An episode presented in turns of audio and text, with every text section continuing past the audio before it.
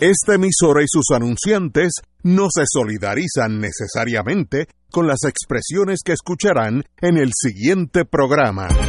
Son las 5 de la tarde, hora de escuchar Fuego Cruzado, el programa de más credibilidad en la radio puertorriqueña, en las voces de Ignacio Rivera, Néstor Duprey y sus panelistas invitados con su discusión política dinámica e incisiva de los acontecimientos más importantes del momento.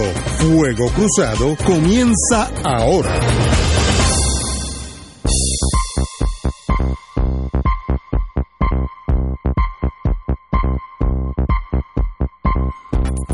America the Beautiful, From Sea to Shining Sea. Yo estoy siempre ahí en con- lo bonito, yo siempre estoy Sí. pensando en lo bonito, la vida. Y ahora que tenemos la estadidad a ley de 30 meses, Víctor Richard, óigame que estoy hablando en serio, estoy, de- Estoy escuchando. óigame que estoy Mira que tú, Estamos a día me 30, preocupas 30, eso no es nada, man. No, o tres años.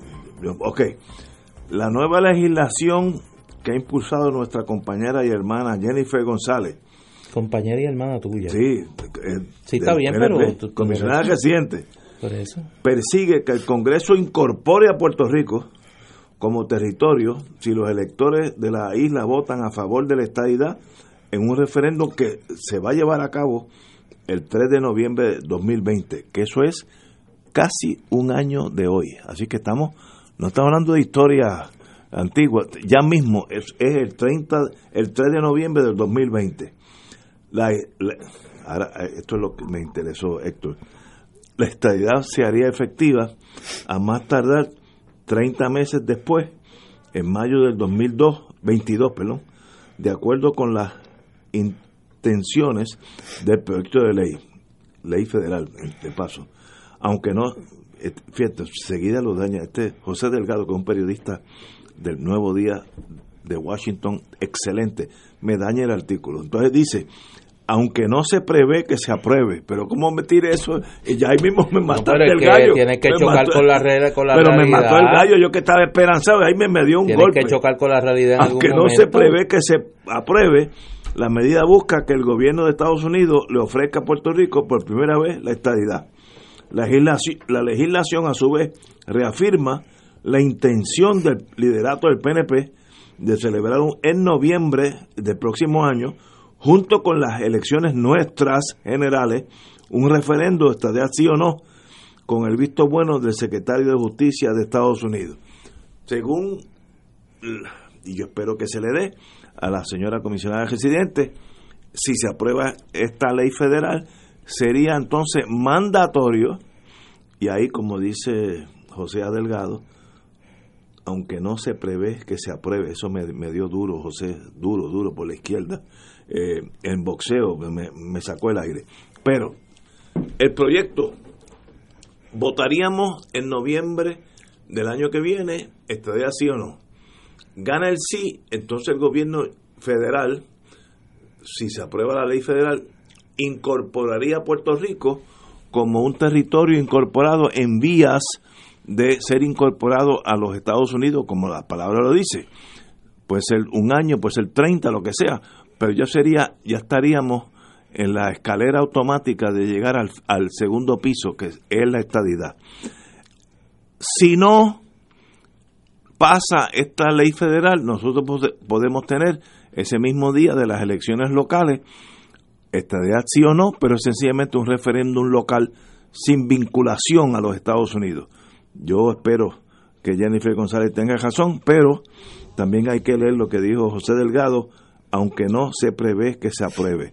Don Héctor, Richard, Bueno, el, hay que ver que estamos a un año de las elecciones, como tú ya mencionas. un año, ya estamos al Y lado. la comisionada residente, entiendo yo, va a revalidar como comisionada residente. Absolutamente. Va a correr en esa posición. Y va a ganar. Y esta es su bandera para ese proceso electoral en Puerto Rico. Yo creo que José Delgado captura bien las probabilidades de vida de ese proyecto federal porque no tienes ni el presidente del Senado, ni el presidente de la Cámara, ni el presidente de los Estados Unidos favoreciendo la estadidad para Puerto Rico. No existe ese, ese consenso en, en aquellos que van a dirigir los procesos. Pero para Puerto Rico es importante saber que la comisionada residente está haciendo su trabajo y que está tratando de lograr una definición hacia la estadidad a través del Congreso, pero reconociendo que no es que es un acto fútil porque tiene efectos en Puerto Rico lo que ella está haciendo, pero reconociendo que como la el fin de ese proyecto pues no se va a lograr en la forma en que está compuesto el Congreso de los Estados Unidos y la presidencia. Yo, yo creo que hay que ir con, con calma con esto y tratar de sacarlo del, del camino lo más rápido posible porque me parece que es un ejercicio de distracción eh, obviamente electoral de la Comisión Residente. Divertimento. ¿Para qué Jennifer González y el PNP hacen esto? Yo creo que aquí hace falta un poco de, de honestidad intelectual y no la hay en toda esta discusión. Yo creo que nadie, nadie, ni el más entusiasta de los líderes del PNP puede decir, como dirían allá en Washington, with a straight face, que hay un ambiente propicio para la estadidad en los Estados Unidos en este momento. Yo Todo creo que lo hay- contrario. Por eso yo creo que hay que partir de De ahí. acuerdo, los tres. Eh, es quizá uno de los peores momentos para la el reclamo de estadidad para Puerto Rico en los Estados Unidos por la presidencia de Trump, por la dinámica en el Congreso, por toda la relación eh, de Estados Unidos y Puerto Rico que está en un momento crítico en términos de la desconfianza del gobierno federal sobre el gobierno de Puerto Rico, con todo lo que ha ocurrido a partir del 2016, Sánchez Valle, promesa y demás. Y obviamente el PNP en Puerto Rico necesita un gancho electoral, el trapo colorado del que hablaba Benifranqui Cerezo, para llevar su gente a la urna a votar. Si uno define este proceso como lo que es, como un anzuelo para llevar a los PNP a votar, la pregunta es, ¿qué hacemos los que queremos de verdad resolver el problema colonial de Puerto Rico, incluyendo buenas y buenos estadistas? Yo creo que en Puerto Rico hay dos tipos de estadistas. Hay una gente que ha convertido la estadidad en un negocio. Sí, la estadidad para una gente es un negocio. Es el kiosco donde tienen su, su friquitín para vivir de la estadidad.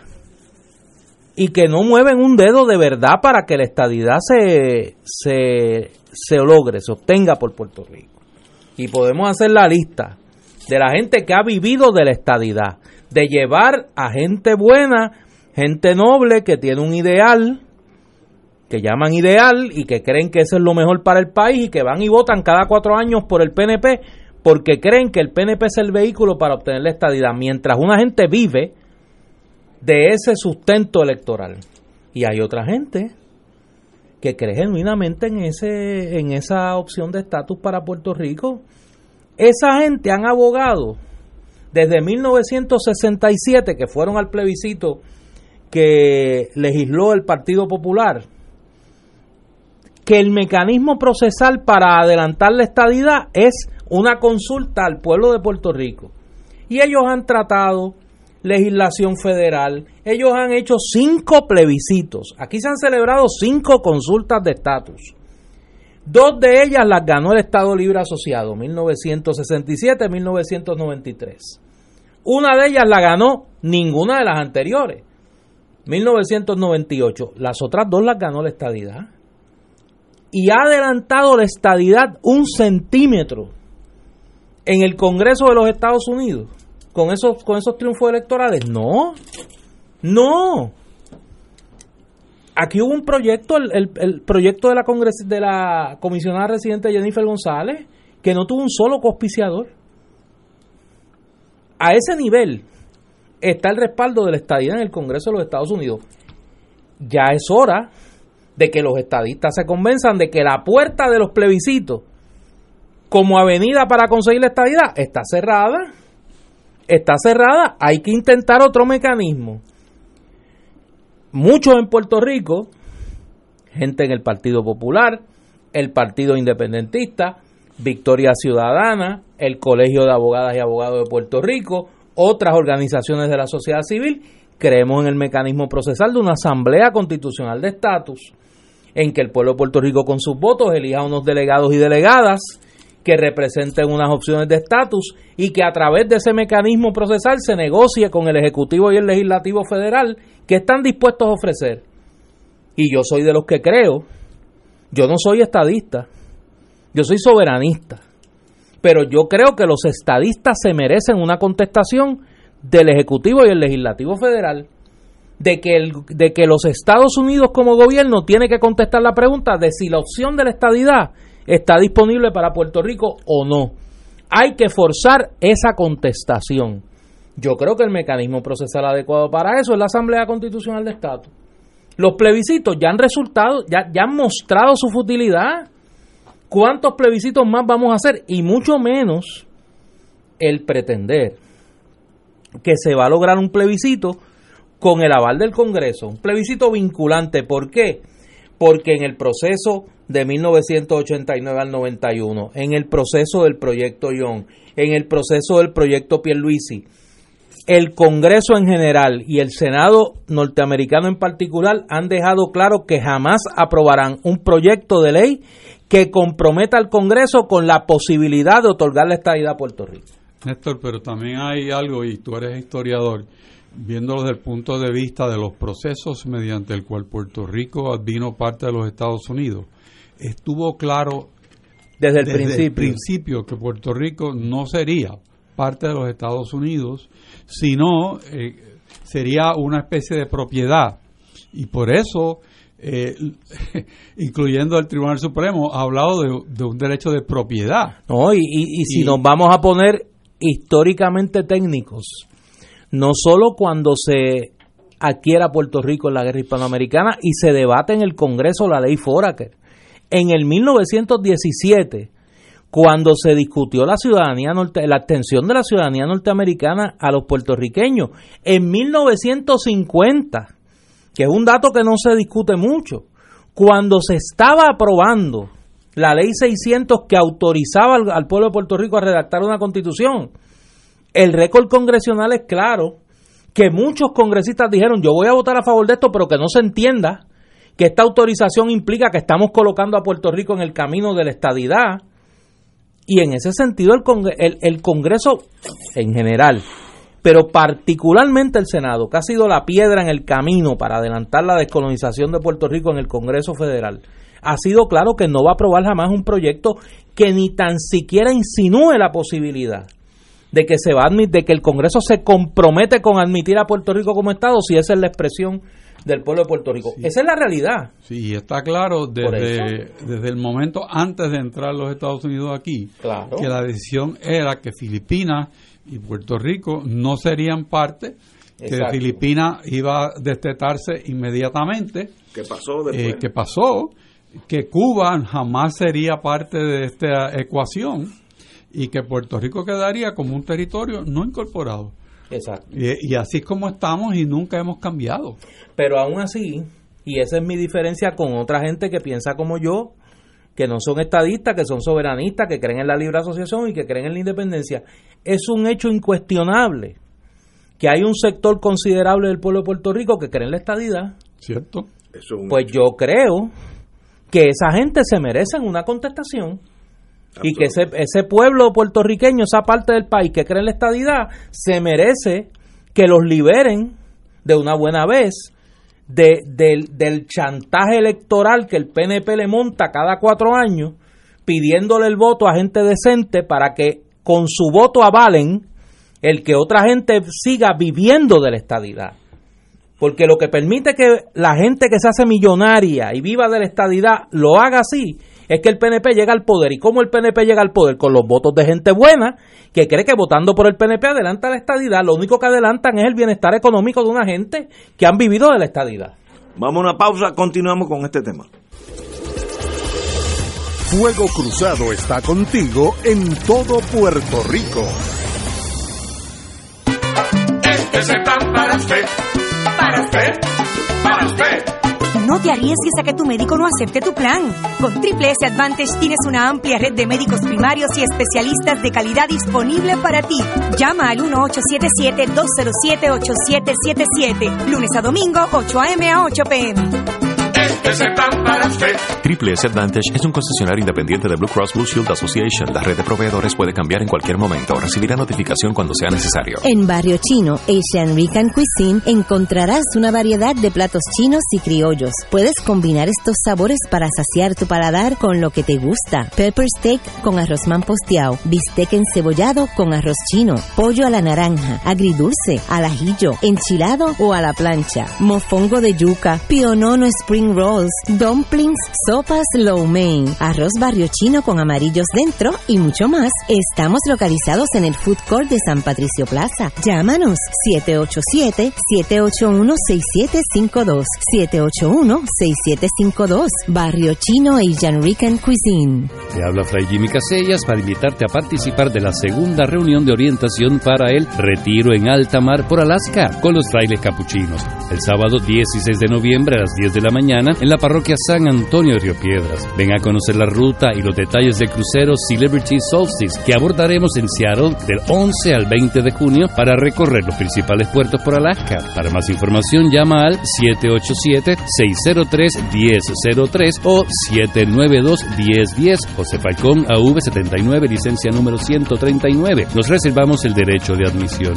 Caritas de Puerto Rico está celebrando cinco décadas de compromiso con Puerto Rico, servicio y caridad, ayudando a miles de familias necesitadas cada año. Te invitamos a nuestra gala de 50 aniversario el 16 de noviembre en el Salón San Rafael de la Parroquia San José de Villa Caparra a partir de las 6 de la tarde. Donativo 75 dólares por persona. Incluye cóctel, cena y sorteo de regalos. Música de José Nogueras y su orquesta. Vestimenta semi-formal. Para información de boletos puede llamar al 787-349-53. Porque como el oro, nuestras obras brillarán.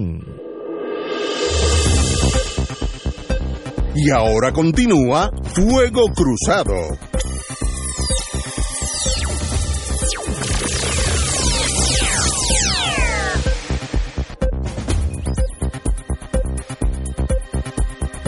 Amigos, amigas, todos sabemos, aquellos que caminamos sobre dos pies, que la legislación presentada por la comisionada Jennifer González como dice el reportero en Washington del Nuevo Día, cito, aunque no se prevé que se apruebe, la medida busca que el gobierno de Estados Unidos le ofrezca a Puerto Rico por vez primera la estadidad. Termino la cita. En otras palabras, Jennifer es inteligente, sabe lo que está haciendo. Ella sabe que ese proyecto de ley no tiene chance como decíamos allá en Oklahoma, a chance in hell. No tiene una posibilidad de ser triunfante. Ok, pero como nadie es loco, ¿por qué lo hace? Bueno, sí, el PNP necesita para de aquí a 12 meses, no estamos hablando de la próxima generación, de aquí a 12 meses, tener una bandera que aglutine el voto estadista, que en Puerto Rico en este momento, aunque es mayoría, ha sido jamaqueada por el gobierno Rosellito, que, que fue catastrófico, la corrupción que sigue saliendo, de eso vamos a hablar ahorita, etcétera, etcétera.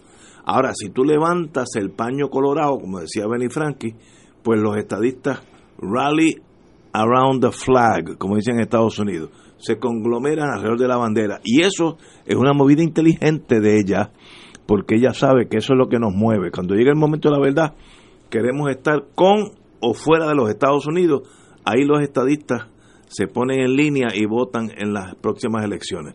Ese es el plan local. El plan federal, nadie, nadie en Estados Unidos piensa que esto va a ser vinculante. Y yo tal vez tenga la posibilidad de pensar como norteamericano. Tuve más de 20 años por allá y tal vez se me pegó algo. Si yo fuera el senador de West Virginia, North Dakota, Kentucky, Oklahoma, estoy hablando así, sin hablar de Mississippi, Alabama, no, porque hablando de los buenos. De los moderados. Sí, la gente suave, que saben, como decía Benny Frankie, que pueden escribir de corrido. Southern Democrats. yo quiero, yo, República Norteamericana, absolutamente soberana, yo quiero hacer una ley que me ate a mí al resultado de una elección en la isla de Puerto Rico o en Jamaica o en Bulgaria. No, yo, yo, el Senado y la Cámara de Estados Unidos, luego que ustedes voten, yo examino en ese momento qué es lo que me conviene a mí. Por tanto, el que sea vinculante no va a suceder porque no es, no avala los intereses de los Estados Unidos en ese momento. Si, si en ese momento le interesa la estadía de Puerto Rico, se la van a conceder. Pero si no le interesa, no va a ser vinculante, porque para eso ellos, ellos se pelearon una guerra de liberación con Inglaterra y son un país libre. Y sencillamente los países libres hacen lo que le conviene al país libre. Igual haría Francia o, o Alemania o Rusia. Así que estamos jugando a la política chiquita. Yo lo haría también. Yo estoy de acuerdo con Jennifer. Yo hubiera radicado mismo em, la misma legislación. Eh, que allá formen un jeperpero y me digan que sí o no, que tal vez, o pues muy bien. Pero aquí tiene un efecto de que, como ella dijo, eh, no necesita, si no, si no, cito por aquí, eh, no necesitamos tenerlo, el visto bueno del gobierno federal, eh, respondió la líder, eh, en otras palabras, si no lo conceden, lo celebramos aquí entre nosotros criollos, porque tiene el mismo efecto. Es que eso es, eso es como dicen ustedes los abogados. El colorado. No, no, como dicen ustedes los abogados, agotar el remedio. Sí. Ella está agotando el remedio congresional. Nadie le puede decir, ah, pero tú en vez de celebrar una consulta en Puerto Rico debiste ir a Washington a buscar un plebiscito con aval congresional. Ella va a decir, no, pero es que yo fui y no lo conseguí, pero eso no va a detener la lucha del pueblo puertorriqueño por su derecho a la igualdad, ya yo lo escucho, y por eso tenemos que insistir en un plebiscito local. Lo que pasa es que... Y eso es una jugada sabia localmente. Para la base del PNP. Sí, pero no para resolver el problema. No, no, estipulado para ganar las elecciones. Exacto. Vamos a mirar un, por un segundo resolver el problema. ¿Cuál de las épocas y lideratos del PNP ha perseguido un plan racional de estadidad? Ninguna. Ninguna. Todo el mundo ha planteado por qué le conviene a los puertorriqueños la estadidad. Pero nadie ha pensado por qué le conviene a los norteamericanos. Ah, ¿Qué aporta la Unión? Buen punto. Bueno, pero es que, si yo la estadidad se tiene que vender allá, no acá. Si yo voy a negociar, estoy de acuerdo un cambio de estatus en Puerto Rico, pues obviamente tengo que negociar con el que tiene la voz para decidir de una forma o de otra, porque nosotros no la tenemos. Nosotros somos parte de los Estados Unidos, pero nosotros no gobernamos esa relación, a menos que no declaremos la independencia, eso es un derecho natural. Pero una independencia asistida por los Estados Unidos no hay ninguna obligación legal. Puede haber la moral, no, no, pero, no legal ninguna. Pero hacer ese examen de cuáles son los puntos de convergencia en la deseabilidad de que esta unión siga es un ejercicio que no se ha hecho. Segundo, se ha modelado el tema económico de la estadía en Puerto Rico muy superficialmente. Tercer punto, habría que ver, como decía Néstor, si ya la ruta de los plebiscitos no ha dado fruto, pues hay que ensayar otra ruta que no sea esa, porque nos seguimos dando de cara a la muralla.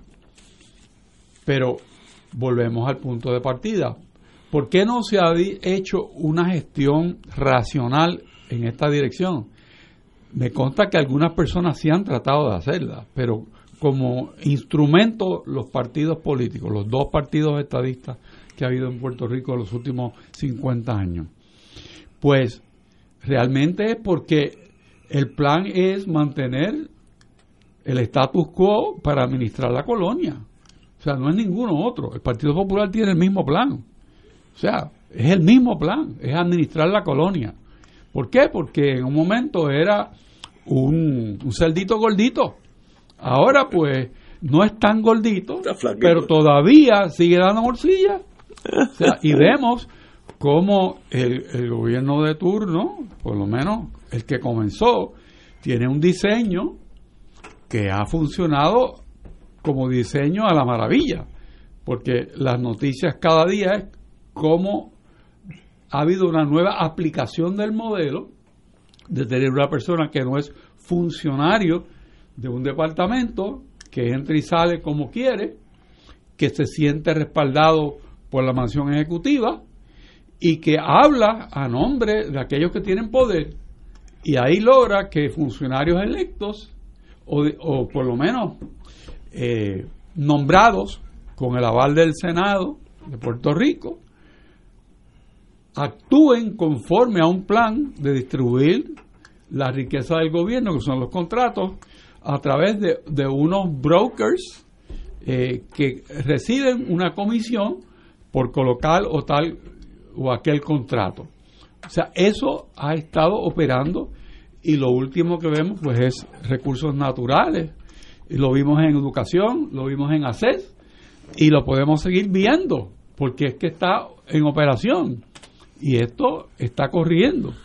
Y el, y el pueblo cada día se da cuenta más y más de eso y de la falta de acción positiva del gobierno para sanar ese problema. O sea, ahí es donde tenemos que ver dónde estamos. Dicho eso, volviendo al punto de salida, hace falta un esfuerzo racional de estadistas bien intencionados de manejar una negociación real con los poderes en Estados Unidos para adelantar la causa de la estadidad.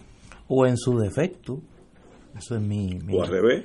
esa es mi, mi nota al calce, o en su defecto, poder hacer el reconocimiento de la realidad de que en este momento no hay condiciones Para ello. para eso. Y hay que saber esperar. Y hay que Sí. saber En la esperar, y hay vida que eso es decirlo, importante. y hay que decirlo. O sea, lo que tú no puedes seguir usando de, de tontos útiles a tantos cientos de miles de puertorriqueños que yo creo que genuinamente creen en esa opción de Sí. estatus para Puerto Rico. Pero la política chiquita vive de esa cosa chiquita. Sí. De sacar el paño colorado para que los, el toro faje. Y, y yo no culpo a Jennifer, yo hubiera hecho lo mismo. Si yo, si yo, hubiera, si yo voy a una elección en 12 meses, eh, yo saco el paño y si puedo meter el comunismo y Chávez, Chávez no, este, Maduro y Fidel Castro, etcétera, etcétera, porque eso gana las elecciones. Me decía un amigo mío, Salud. cuando uno gana las elecciones, tú sabes los cientos de contratos que se pueden dar Ah, a no, tus allegados, que estamos hablando de eso ahorita. Ganar las elecciones aquí, olvídate de la ideal de independencia, estadidad, Estado libre, es que tú tienes cientos de contratos que repartir entre los muchachos. Y eso en sí es la victoria para esa gente. Ahora, yo creo que, que ese pensamiento tuyo puede ser válido, incluso ahora, pero yo difiero que sea válido totalmente en este momento. Puerto Rico vivió una experiencia única en el verano.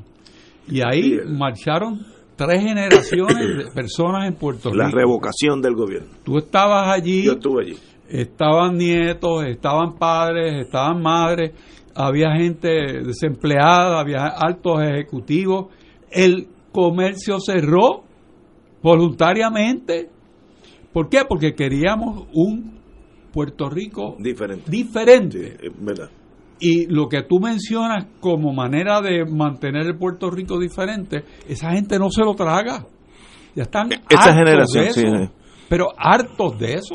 Es que tienes razón. Hay lo que no está viendo el establishment, yo creo que de los tres partidos, es que viene una oleada de la juventud divino tesoro que nosotros, por lo menos el PNP, que yo tal vez pueda hablar algo de eso, no la estamos viendo y esa gente va a salir por algún lado.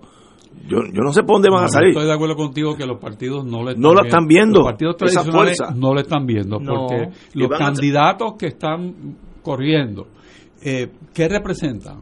Eh, Lo mismo, Pues el lo mismo. establishment. O sea que no hay ningún cambio en, en la oferta electoral de los partidos tradicionales. Ninguna. y eso No es un reconocimiento y Puerto del Rico cambio en el marchó país. en contra de eso.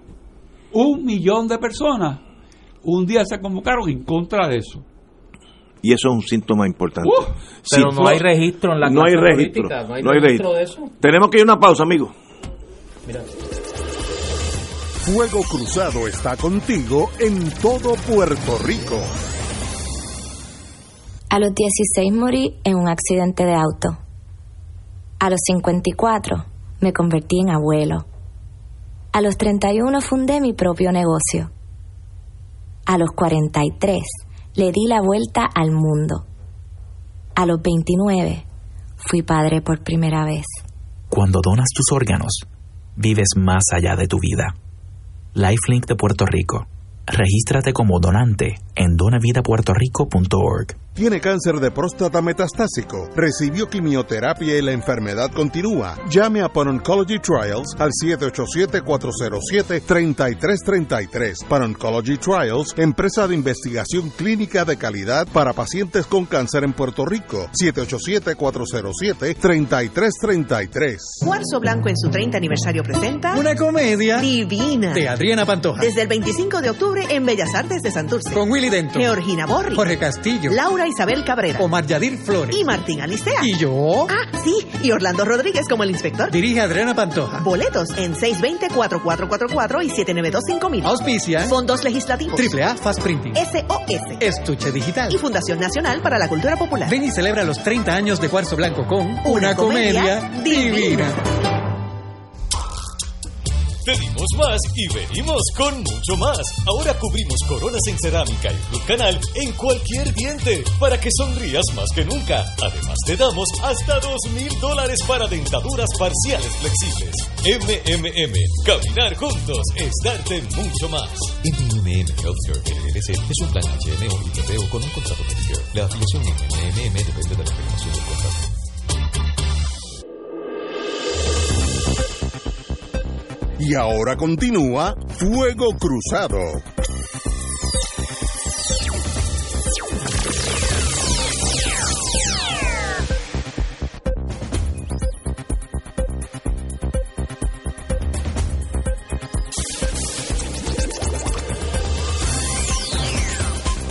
Regresamos, amigos y amigas, a Fuego Cruzado. Estamos hablando aquí de qué hacemos o, qué deben hacer los partidos. Yo no soy de ningún partido, soy estadista, pero no pertenezco a ningún partido. Y aquí hay populares, hay independentistas, lo que sea. Los partidos continúan navegando en el rumbo 380, 380 es hacia Miami, eh, en el mundo de navegación. Y uno dice, alguien de esos, de la estructura de esos tres partidos, y tal vez mañana habrá cuatro, está oyendo qué significó que casi un millón de jóvenes salieran a la calle, inundaran a Puerto Rico para sacar un gobierno que lo sacaron por primera vez en la historia de Puerto Rico. Mira la fuerza que tuvieron. Eh, ¿Alguien ha pensado, y qué quiere decir eso? ¿Qué expectativa tiene esa gente? ¿Por, dónde, por, por qué esa protesta? ¿Era por Rosellito o es por otra cosa? ¿O es por un, un agotamiento político de, de- la nación joven? Yo no creo que nadie ha hecho ese estudio, por lo menos que yo sepa. Y ese estudio es importante para el 2020, que de aquí a 12 meses. Eso estamos a ley de 12 meses. Y no veo cambio. Entonces, lo- el que gane va a tener más de lo mismo. Bueno, el, el estudio, el examen de esa experiencia de verano se ha hecho en las universidades, en círculos de discusión, fuera y dentro de Puerto Rico. Ha habido programas en Nueva York, en Washington, en un sinnúmero de sitios, y yo estuve uno en Madrid sobre el mismo tema. ¿Tú estuviste allá? Sí, sí. Así que eh, quizás los partidos políticos están avestruzados y pues se le ve lo que se le ve al avestruz porque tiene la cabeza en la arena. Por eso, o sea que, que eso puede ser el resultado de, de esa ceguera voluntaria, pero eso no quiere decir que el pueblo tenga esa Sí. misma visión. Sigue caminando sin ti. Sin ti. Sí, Y, eh, somos más y no tenemos miedo. Eso fue lo que se dijo. Eso somos más y no tenemos miedo. O sea, eso hay que internalizarlo. ¿Qué es lo que yo le voy a ofrecer si yo fuera un partido político? Yo creo que no puede ser lo mismo que estaba ese día. No puede ser la administración última popular y la, y la de Roselló en este turno, porque el, pueblo ha rechazado eso. Quisiera otra cosa. Y hay que ver si la administración de Wanda va a reaccionar a eso también, porque ella se perfila como, creo yo, la candidata que pudiera estar al frente del Partido Nuevo. Eh, ¿Por qué? Porque en los sondeos sale muy bien. Es que de eso yo no sé. En los ¿Ves? sondeos sale, Sí, sale muy bien. Muy bien. Sondeos privados, No no, sabía. Sí, no de los partidos, sondeos privados, sale muy bien. Esos son los que valen. Sí, sale muy bien. Y, y entonces, pues, podría ella optar por una candidatura, pero no puede ser eh, la Wanda Vázquez que era secretaria de Justicia. Tiene que ser una Wanda Un- Vázquez diferente. Una- un líder nuevo. Exacto. Y, y tiene que tener su programa. Y obviamente ella con mucha astucia, sabiduría, ha sabido manejarse muy bien. En términos del público está muy bien posicionada. Pero hay que ver que cada día que pasa se esperan resultados. Y, y ella heredó un problema terrible de corrupción. Y cada día sale más y más y más Está saliendo. en, en las noticias de hoy, pues están llenas las radios, están algunos de los periódicos. El periódico Metro tiene un reportaje sobre uno de esos escándalos. Eh, los periódicos principales ayer y antier, todos tienen el- los mismos temas y, y pues, y, y es fácil describir dónde estamos porque hay un método que está corriendo y no se está atajando. El nepotismo sigue flagrante. Este, las noticias sobre ese aspecto están ahí. La gente. Pero es que nada pues, ha cambiado, ya- nada, nada. ya se siente que, que siente calor en la cara por los que no lo sienten. O sea, hay una indignación. Y eso, en el momento de las elecciones, puede seguir cualquier cauce.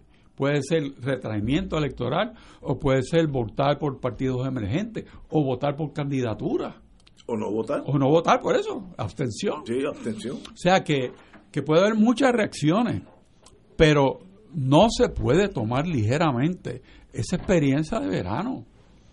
Eso, esa es marcha no fue de unos viejitos, no fue de unos jóvenes, no fue de una gente con dinero, no fue con una gente con menos dinero, fue de todo el mundo, todo el mundo, en una marcha con una sola consigna, Ricky, que se vaya, pero somos más y no tenemos miedo.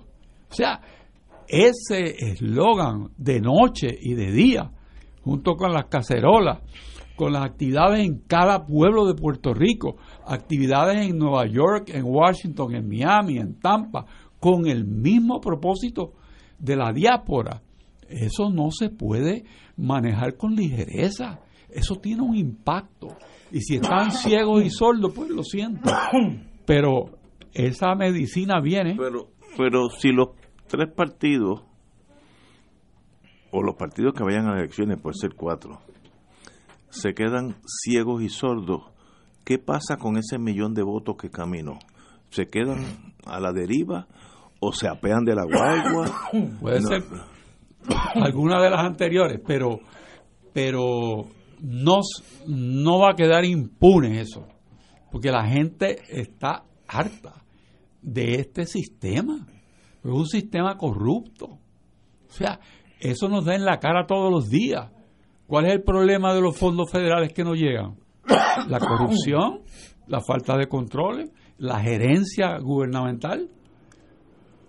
Y eso no se puede defender. Tú sabes que el bochorno que el presidente de los Estados Unidos, sea el loco que sea, haya dicho Loco no varias veces en prime time television que Puerto Rico es de los países más corruptos del mundo.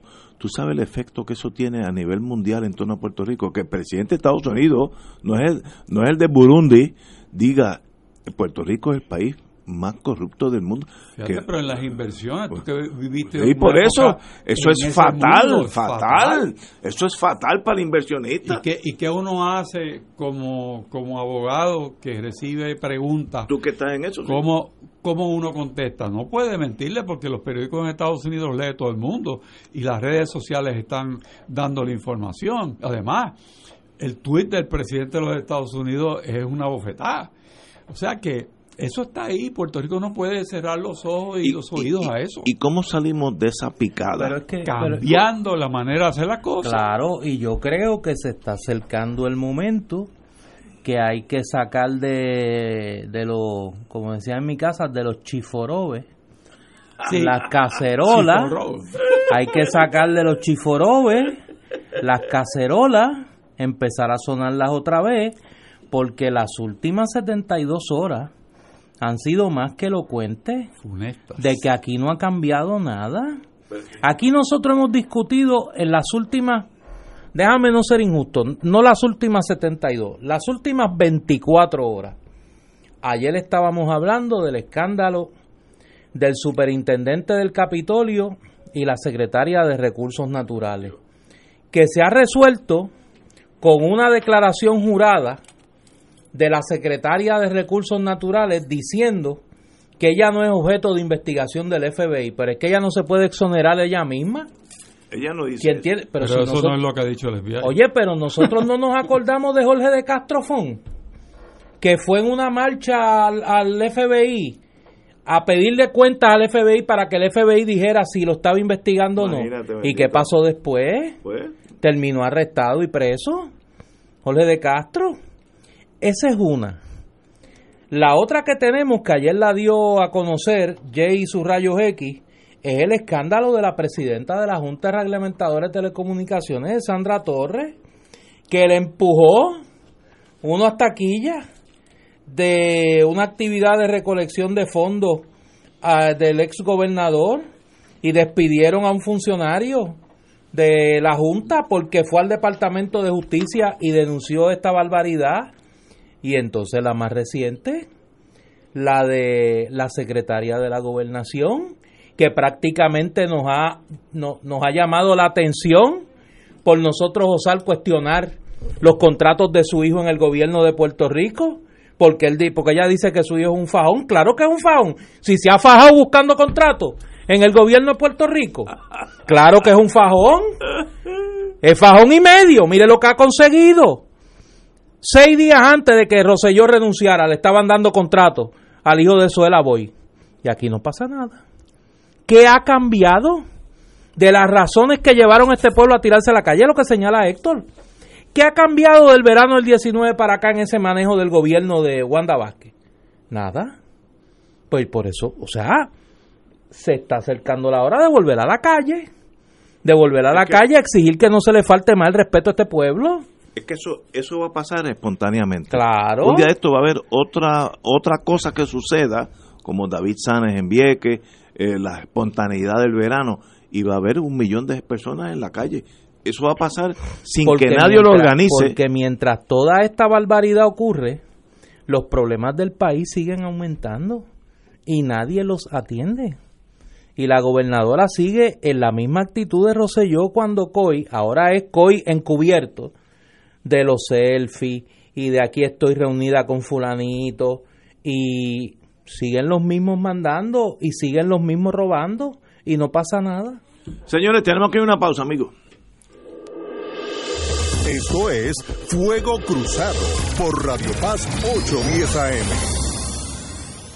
Se extienden las ofertas en combo en Caguas Expressway. Llévate tu Ford EcoSport Titanium 2018 o la Escape 2019 por solo 299 al mes, solo hasta octubre 15 y solo en Caguas Expressway. Llama ahora 337-9760.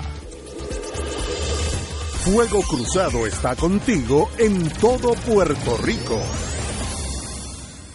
La oficina médica del Dr. Ramón Luis López Acosta, especialista en medicina de familia, provee servicio a pacientes adultos y geriátricos de manera continua y comprensiva. Servicio de medicina primaria preventiva y de medicina intrahospitalaria a nuestros pacientes. Localizada en la calle Lloveras 650, edificio Centro Plaza, suite 207, Santurce, cerca del Hospital Pavía. Llámenos al 787-725-7888, 725-7888 y haga una cita para evaluación. Aceptamos la mayoría de los seguros médicos Advantage y comerciales. En una presentación de PSB. Este año, Oro 92.5 FM y MMM, Caminemos Juntos, vuelven al escenario de Bellas Artes con el magno concierto del Bolero a la Balada Sinfónico. Domingo 10 de noviembre, 5 de la tarde en Bellas Artes de San Juan, con la Orquesta Filarmónica de Puerto Rico, dirigida por el maestro Roselín Pavón, presentando las voces de Sofi de Puerto Rico. Ayer cuando no sé El polifacético Rafael José. La carismática y dulce Michelle Brava. Si yo encontrara un alma La nueva voz y el talento de Juan Pablo Díaz. Pero no fue suficiente.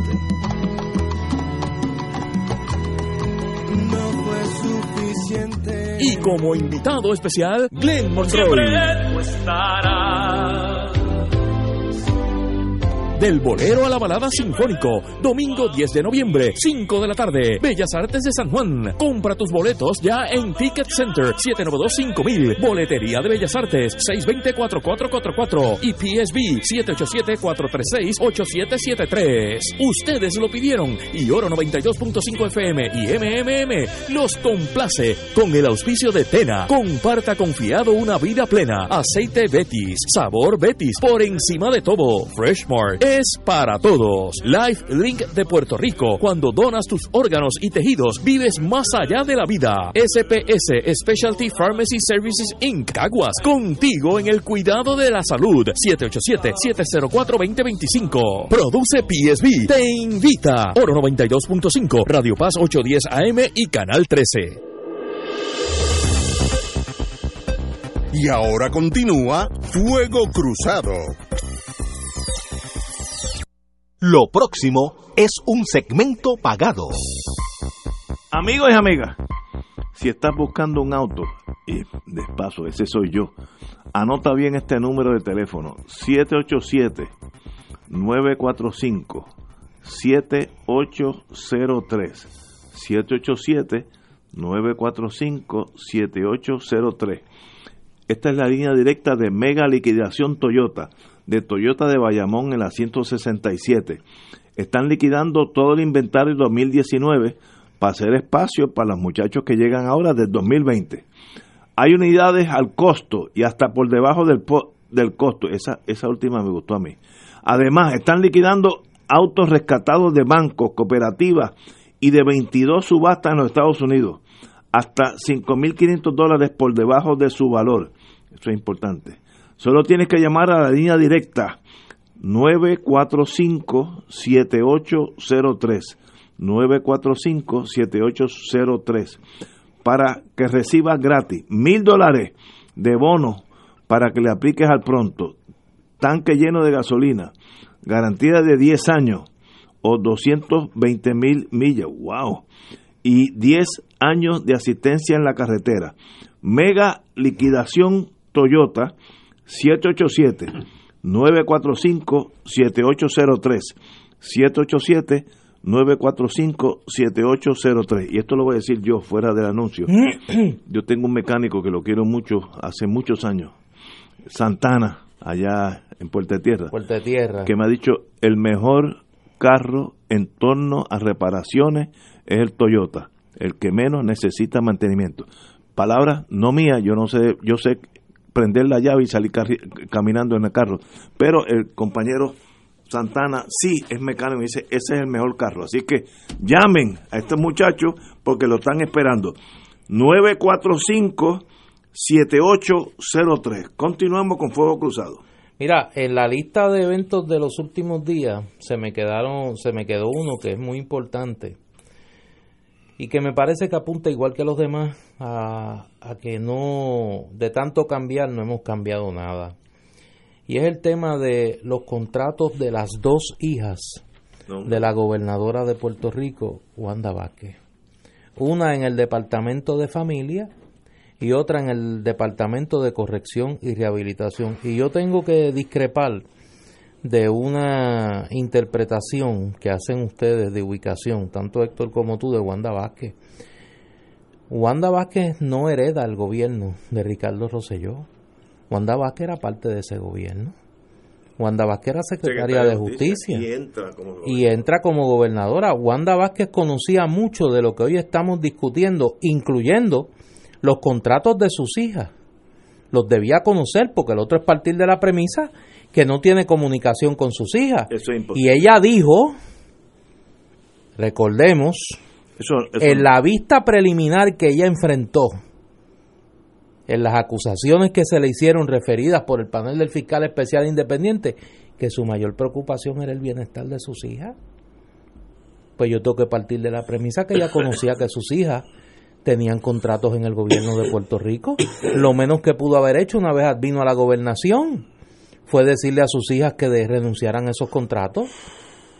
Y menos aún que se permitiese por la secretaria de la gobernación y o por ella o el secretario de la gobernación anterior que tuviesen contratos con el gobierno de Puerto Rico. Mire, y aquí hay un elemento, porque yo he estado escuchando un, un estribillo de defensa de todo esto, que es que uno no se debe meter con la familia.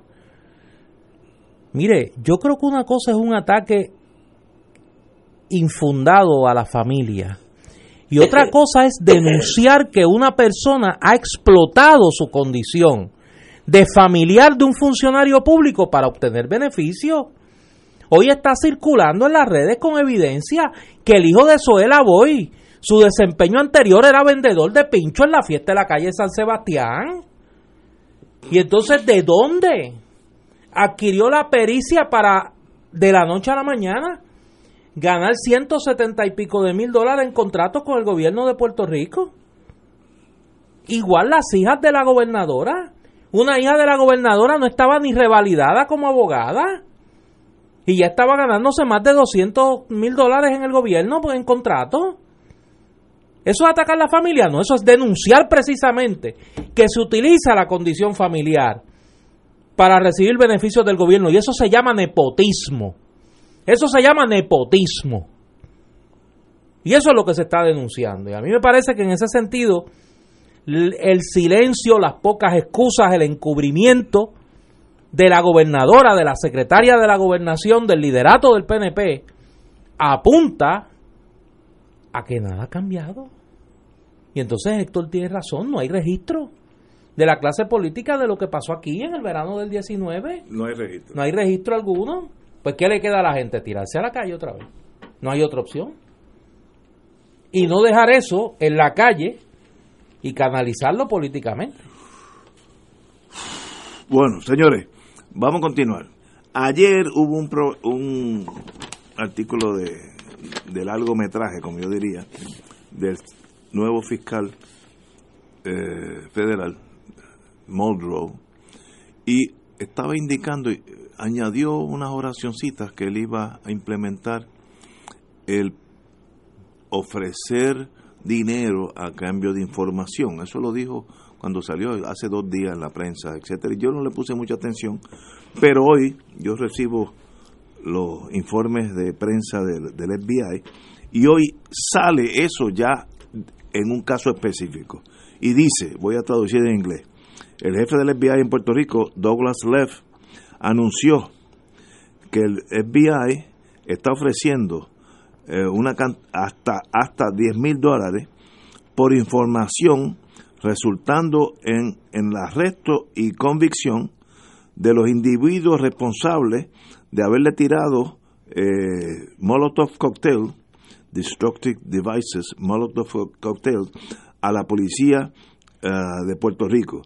Eh, esto fue julio 17 de este año, a eso de las once y media, allá en el, Viejo San Juan, pues se tiraron estos artefactos explosivos. Y esto es un, nu- un nuevo indicio porque veo, vía lo que dijo hace dos días Muldrow y ahora el FBI, ahora vamos a ofrecer dinero a cambio de información, que había estado silente eso para unos 10, 15 años. Ayer lo dijo el fiscal, o anteayer, y hoy sale, aquí hay 10 mil dólares, el que, y, eh, que diga quiénes fueron los que prepararon esos, esas bombas de gasolina eh, en, lo, en lo que fue la, el encontronazo con la fortaleza en este verano, julio 17, a eso de las once y media. Y el FBI, pues, somete fotografías, obviamente tomadas o de un de esas cosas nuevas electrónicas o de, Dron. O, de algún edificio, porque es de arriba para abajo.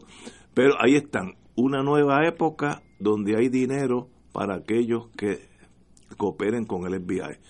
Es bueno o es malo, no estoy diciendo una cosa a la otra, it is what it is. Señor secretario.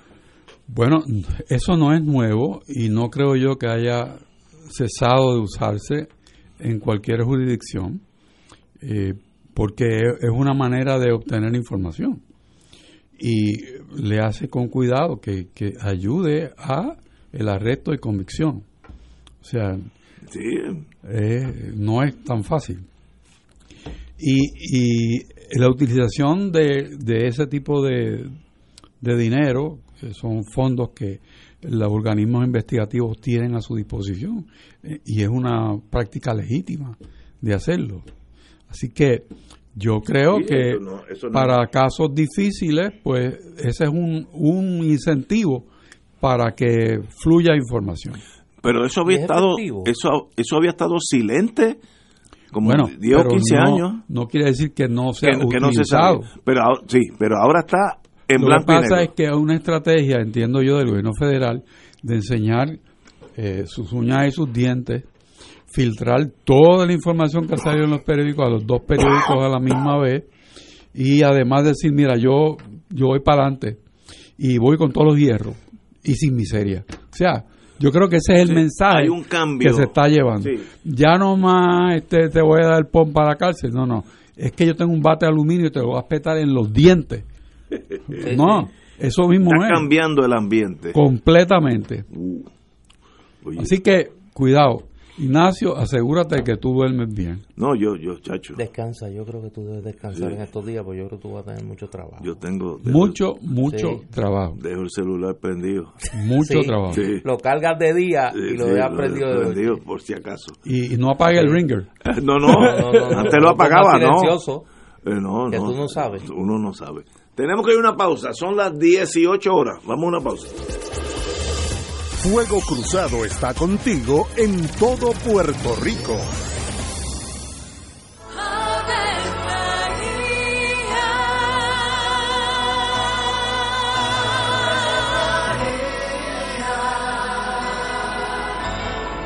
El ángel del Señor anunció a María. Y ella concibió por obra del Espíritu Santo. Dios te salve María, llena eres de gracia, el Señor es contigo. Bendita tú eres entre todas las mujeres, y bendito es el fruto de tu vientre Jesús. Santa María, Madre de Dios, ruega por nosotros pecadores, ahora y en la hora de nuestra muerte. Amén. He aquí la esclava del Señor. Hágase en mí según tu palabra. Dios te salve María, llena eres de gracia, el Señor es contigo. Bendita tú eres entre todas las mujeres, y bendito es el fruto de tu vientre Jesús. Santa María, Madre de Dios, ruega por nosotros pecadores, ahora y en la hora de nuestra muerte. Amén. Y el Verbo se hizo carne. Y habitó entre nosotros. Dios te salve María, llena eres de gracia, el Señor es contigo. Bendita tú eres entre todas las mujeres, y bendito es el fruto de tu vientre Jesús. Santa María, Madre de Dios, ruega por nosotros Ruega por nosotros, Santa Madre de Dios. Para que seamos dignos de alcanzar las promesas de nuestro Señor Jesucristo. Oremos. Derrama, Señor, tu gracia sobre nosotros, que por el anuncio del ángel hemos conocido la encarnación de tu Hijo, para que lleguemos por su pasión y su cruz a la gloria de la resurrección, por Jesucristo nuestro Señor. Amén. Gloria al Padre, al Hijo y al Espíritu Santo. Como Amén.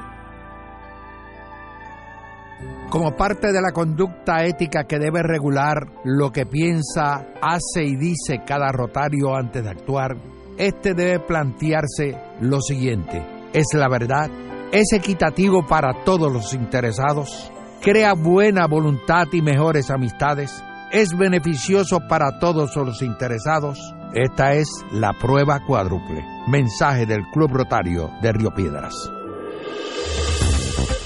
Aquí la llama se enciende cada tarde a las 5 porque escuchas Radio Paz 810 AM, WKBM San Juan y retransmite en diferido WOROFM Corozal San Juan, la Casa de Fuego Cruzado, el programa de más credibilidad en la radio puertorriqueña.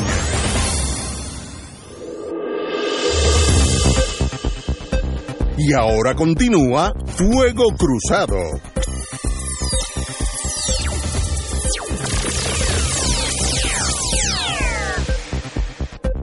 Amigos y amigas, regresamos a Fuego Cruzado.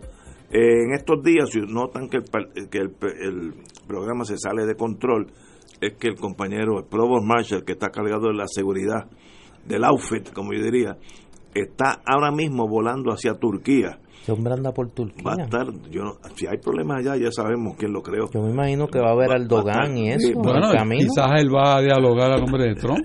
Exacto. A ver si arregla algo, porque la cosa no puede, Puede estar ir de peor. emisario allí, no sabemos. Bueno, por ahí estamos. Ahorita estábamos hablando de la crítica o los innuendos de corrupción y en el vocero hoy sale o las denuncias alegan que Fortaleza sabía de líos en, en, en el Departamento de Recursos Naturales de eso hablamos ayer pero vuelve el tema de que se informó a la Fortaleza empezando por el presidente de la Cámara que no es Chencho de que había problemas en recursos naturales. Y mi pregunta es varias cosas. ¿por qué el Ejecutivo que era Rosselló no hizo nada? ahí hay una cosa. Segundo si el Ejecutivo no hizo nada, ¿por qué la Cámara no celebró vista?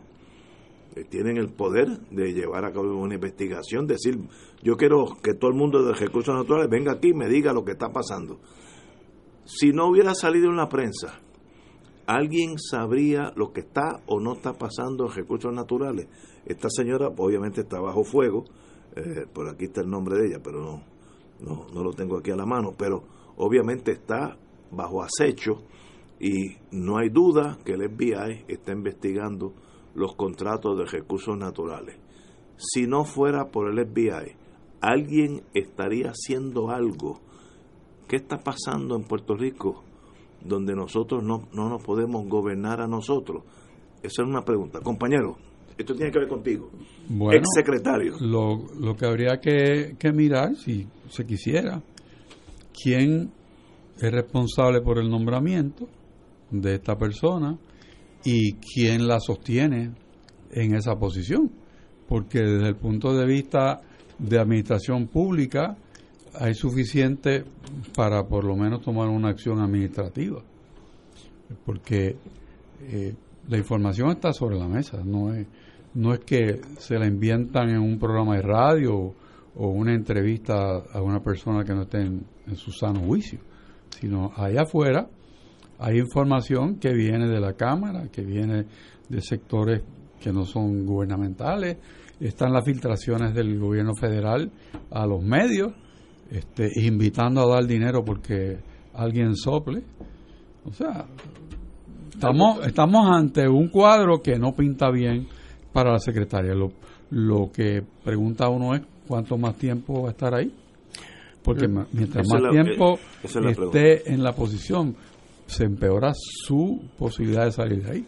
Lo interesante de esto es cómo desde ayer comienzan a salir líderes del PNP, miembros de la Asamblea Legislativa que están señalando, miren, nosotros denunciamos esto y no pasó nada. Ayer fue el presidente de la Cámara, Johnny Méndez. Luego por la tarde fue el senador Nelson Cruz del distrito de Ponce. Hoy sale un legislador, un representante de la Cámara, eh, Joel Franqui, que dice que pensaba que el superintendente del Capitolio era empleado de recursos naturales, porque cada vez que iba allí lo veía. Este, él, era- él era el que... Le- Era el que, el que repartía el bacalao allí. Por eso el modelo que hablamos hace un rato está operando. Sí, definitivo. Es un modelo ya probado. Exactamente. y no pasa nada. No pasa nada. Y viene la pregunta dolorosa. ¿Y en las próximas elecciones vamos a elegir lo mismo en los tres o cuatro partidos que haya? No va a haber cambio. Eh, La, la desesperación arropa a Puerto Rico. Sí, pero No- que, no hay- es no que hay de aquí al solución. 20, para el 2020 falta, Ignacio. Faltan 12 Pero meses. ¿qué va a pasar de aquí Al al 2020? O sea, ¿qué va a pasar mañana? ¿Por qué la gobernadora no ha actuado sobre el tema de, de la secretaria de Recursos Naturales? ¿Por qué no hemos escuchado al presidente del Senado hablar? Hoy pasó otro día y él no ha dicho nada sobre este escándalo que involucra directamente al superintendente del Capitolio. ¿Por qué él no ha hablado? ¿Se fue su selección? Por eso. ¿Por qué no ha dicho una sola palabra? Y la gobernadora no ha tomado ninguna acción sobre el tema. Pregunta, ¿quién protege a la secretaria? ¿Quién protege a la secretaria de Recursos Naturales? No tengo la menor idea. Bueno, Bueno, pero una- pero esa es la que- pregunta. esa es la ese- pregunta. Si uno fuera un detective, esa es la primera ¿Quién la pregunta. protege? ¿Por qué está allí? ¿Por qué con todos los rumores se queda allí? Exactamente. Esa es la, la- si uno fuera inspector Clouseau No, esa de es la la pregunta. Sûreté, eh, esa es la pregunta. Y yo no sé la contestación, pero para eso están los periodistas, que busquen. Eh, Bueno, pues también está el Departamento de Justicia. Oye, y eso es una buena pregunta, qué bueno que lo tocaste. El Departamento de Justicia tiene la capacidad de investigar un caso así donde pueda estar esta señora, que no conozco, protegida con alguien de la esfera mayor del PNP. Claro. No es que puedas, of course, teoría, de verdad, va a hacerlo. Ah, no, no, eso otra- Son dos eso es otra cosas. cosa Te ha tirado ahí un doble seis. No, no, eso es otra cosa. En ley absolutamente lo tiene. En realidad, es el FBI entonces, porque la maquinaria local no tiene las garras o la valentía de decir, esto está mal hecho, yo voy a acusar. El patrón que hemos visto en el pasado es que cuando hay una investigación como esa, el Departamento de Justicia le refiere al FBI y al, y al Fiscalía Federal. Eso, eso es lo que ha pasado. Ay Dios, Me- los amigos míos me dicen que me acerqué a ser libre. Dice una mala palabra, Ignacio, dilo. Que me acerqué a decir lo que yo siento. No, por ahora, suave, muchacho. Pero es Suave. que, es que de- Oye, pero los amigos se dan cuenta que lo bueno es bregar con gente inteligente, que la gente huele eh, ¿no? Por donde uno va. todos los correos que hemos estado recibiendo apuntan que lo que estamos diciendo hay- tiene eco. La Uh, gente está sí. harta, la gente está harta y aquí en honor a la verdad, independientemente de que yo coincida o no con esa percepción original, aquí había una gente que le daba el beneficio de la duda a Wanda Vázquez, que creyeron cuando ella decía que ella no era política, que ella le importaba que las cosas se hicieran bien, que ella era una funcionaria pública de carrera, todas esas cosas que dijo en los primeros días luego que asumió la gobernación de Puerto Rico, y ya lo último que dijo era que estaba que no descartaba aspirar a la gobernación de manera electiva y ya hemos visto cómo ha defendido todos los desmanes que se han denunciado en las últimas horas y cómo ha encubierto la situación de la secretaria de Recursos Naturales. Pues yo creo que nos acercamos a un punto donde ese beneficio de la duda comienza a cuestionarse Pero, y hay un y hay un hay una responsabilidad directa de Wanda Vázquez en que estos asuntos no se atiendan. pero voy a tirar un, una llave inglesa en la maquinaria. ¿Y por qué la gobernadora o el secretario de Justicia tienen que proteger, aunque sea silentemente, a la secretaria de Recursos Naturales? ¿Qué tienen Bueno, esa es la especial ella? pregunta. ¿Qué tienen especial ella? Por eso, ¿quién la golden- protege? golden pregunta, child. ¿Quién la protege? ¿Quién la protege? Tiene que ser alguien poderoso en extremo que causa el inmovilismo. Exacto. ¿Qué extraño poder protege a la secretaria de Recursos ahora Naturales? otra pregunta. ¿Y ese es el país donde estamos viviendo y vamos a seguir viviendo? Pues parece que sí. Pues entonces, Pues parece me que estoy sí. una depresión mayor. No, no, entonces, bueno. Y si, y, y si confiamos en que esta clase política va a regenerarse como mucha gente confiaba en Wanda Vázquez, pues ya vemos el resultado. ¿Tú te acuerdas cuando mucha gente planteaba? Yo tengo un amigo en las redes, saludos a el Intelector, que cuando todo el mundo le echaba flores políticas a Suela Boy, y todo el mundo decía, no, porque Suela Boy es un- una persona diferente en el PNP, es una voz liberal, advertía y decía, cuidado, cuidado, que es lo mismo, mírala hoy. La misma que decía que le daba asco la situación de Raúl Maldonado y su hijo, defiende hoy el contrato de su hijo. A eso es lo que hemos llegado. La misma que salió de un caucus de senadores del PNP diciendo que le daba asco la situación que se vivía bajo el régimen de Ricardo Rosselló, defiende hoy las mismas prácticas. Antes era Raúl Maldonado hijo, ahora es eh, el hijo de ella que se llama Delfos. Imagínate tú, Delfos, el pinchero. Porque era pinchero antes de, de estos contratos. Not anymore. Exacto. Ya no, ya, ya. Pero No, no, no. nada malo con... No, no, no, yo sí, Desde sí, el pincho. si el primero que es fanático de los pinchos soy yo, y para que, para que hayan pinchos tiene que haber pinchero. Lo que pasa que no puedes, no puedes defender una cosa como esa cuando la criticaste en el pasado, tiene que haber un mínimo de consistencia. Pero ¿por qué estos señores que le dan contratos a sus hijos, sobrinos, amigos, amigas, y soy, estoy siendo liberal para no decir algo impropio, ya que esta estación es, es una católica, porque esa gente hacen eso impunemente y nadie hace nada? si esas personas no hubieran sido sus hijos, hubieran recibido ese contrato, esa es la, la pregunta clásica. Si usted no hubiera, si usted hubiera sido hijo de Doña Chencha allá en Adjunta, ¿le hubieran dado el mismo contrato? El 99%. No, estos son prebendas de amistad, de familia, y es la tesis de la importancia, como me explicó hace muchos años un senador que ya está retirado, la importancia de ganar las elecciones aquí es que hay miles de contratos que se van a repartir.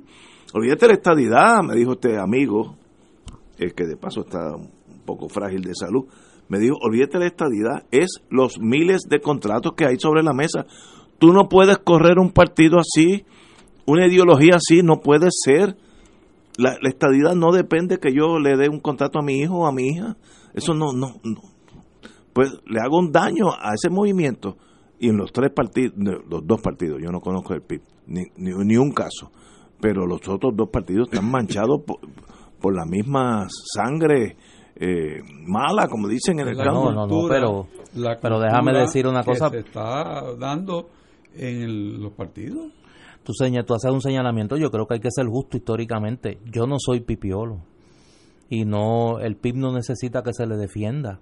Pero en honor a la verdad, tengo caso. que decir que en la trayectoria del Partido Independentista No, yo no. yo- no ha habido un solo señalamiento por de eso- corrupción. por eso lo saqué Y de el la Partido lista. Independentista puertorriqueño ha administrado fondos públicos Es en la Asamblea Legislativa y en la. Comisión Estatal de Elecciones y no ha habido un solo eso- señalamiento de corrupción. Al contrario, al contrario. Por eso lo saqué de la lista. Iba a decir tres, no, son dos partidos, más nada. Por eso. Son las 6 y 16.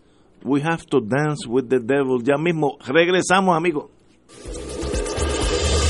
Fuego Cruzado está contigo en todo Puerto Rico. Este es el plan para usted, para usted, para usted. No te arriesgues a que tu médico no acepte tu plan. Con Triple S Advantage tienes una amplia red de médicos primarios y especialistas de calidad disponible para ti. Llama al 1877-207-8777. Lunes a domingo, 8 a.m. a 8 p.m. Para usted. Triple S Advantage es un concesionario independiente de Blue Cross Blue Shield Association. La red de proveedores puede cambiar en cualquier momento. Recibirá notificación cuando sea necesario. Te habla Fray Jimmy Casellas para invitarte a participar de la segunda reunión de orientación para el Retiro en Alta Mar por Alaska con los frailes capuchinos. El sábado 16 de noviembre a las 10 de la mañana en la parroquia San Antonio de Río Piedras. Ven a conocer la ruta y los detalles del crucero Celebrity Solstice que abordaremos en Seattle del 11 al 20 de junio para recorrer principales puertos por Alaska. Para más información llama al 787-603-1003 o 792-1010. José Falcón, AV79, licencia número 139. Nos reservamos el derecho de admisión. La tecnología avanzada al cuidado de su salud tiene un nombre. Advanced Imaging Interventional Center. Siempre con innovadores servicios en radiología diagnóstica y un personal certificado brindándole confiabilidad con resultados más certeros en todas sus pruebas. Ofrecemos MRI, tomografía computadorizada, angiografía digital, neuroradiología, sonografía y ahora con nuestro nuevo servicio avanzado de PET-CT para pruebas de alta eficiencia. Advanced Imaging, edificio Arturo Cadilla, Centro Médico San Pablo Bayamón, 269-2442. Fanáticos criollos de nuestro béisbol profesional. Los juegos de los criollos esta temporada. Escúchalos por aquí. Radio Paz 810 AM en las voces de Edgardo Pereira, Canito Negrón y Héctor Sonde y Feliciano. Caguas, un equipo de mucha tradición en nuestro béisbol profesional. Por aquí, Radio Paz 810 AM y Radio Paz 810.com. ¿Qué te parece, Cholito? ¿Qué te parece, Cholito? Y ahora continúa Fuego Cruzado.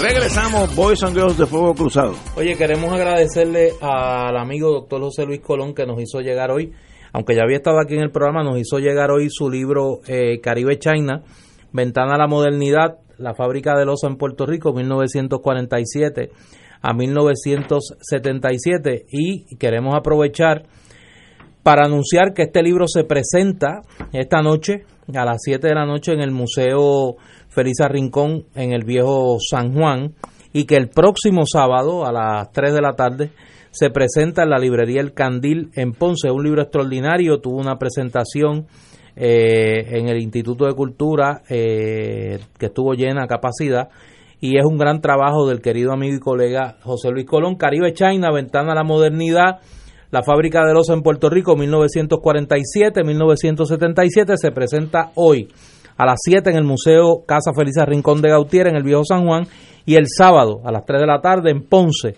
en Librería El Candil. El libro es de una calidad exquisita. Libro muy fino, muy bien y hecho. hay la vajilla que uno ni se sí. ni pensaría que están yo que tengo una, unas canitas recuerdo algunas de esas entre ellas una de la Marina de Guerra que tengo uno de esos platos está en mi casa que no sabía que, que era un collector's item así que pero el libro hay que verlo par- hechos en ¿Usted tiene Puerto un- Rico Un, un plato de qué? Sí, de la Marina. de la Marina de Guerra, Oiga, la verdad que usted. Sí, Usted es consistente. Sí, usted es consistente. con Usted el es anclita, con consistente. el anclita, sí. bien bonito. Y usted lo ve y llora y todo. No, se me, se me emociono, me emociono.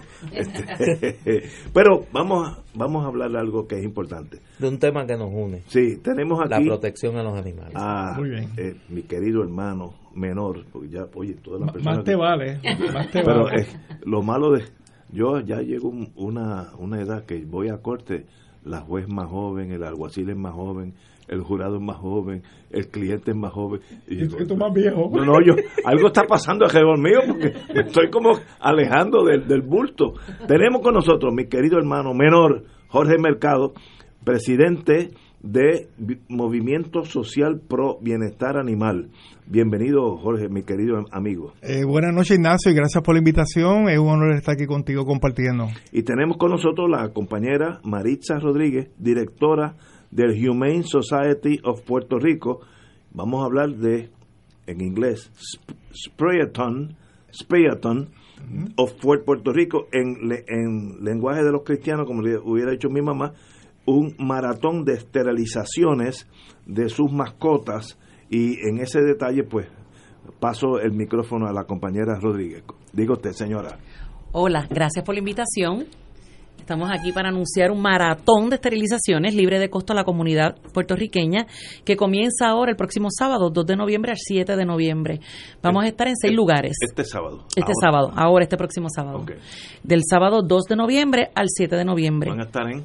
En seis localidades simultáneamente. Ahora mismo vamos a estar en Cataño, del 2 al 4.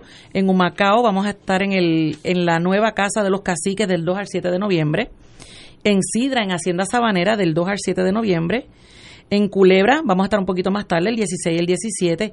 En Ponce vamos a estar en el colegio, en el Coliseo Salvador Di Joyce, del 2 al 7. Y en San Sebastián, en el Coliseo Luis Aymat Cardona, del 2 al 7. Siete lugares. Vamos a ir po- poco En a seis, poco. porque ya Vieques pasó. El Vieques terminó ahora el fin de Ah, ya- semana que ya- terminó. ok. Sí. Vamos a Cataño, del 2 al 4 de noviembre, sábado a domingo. A, a A lunes. Ajá. Centro de Convenciones en eh, Avenida Las Nereidas.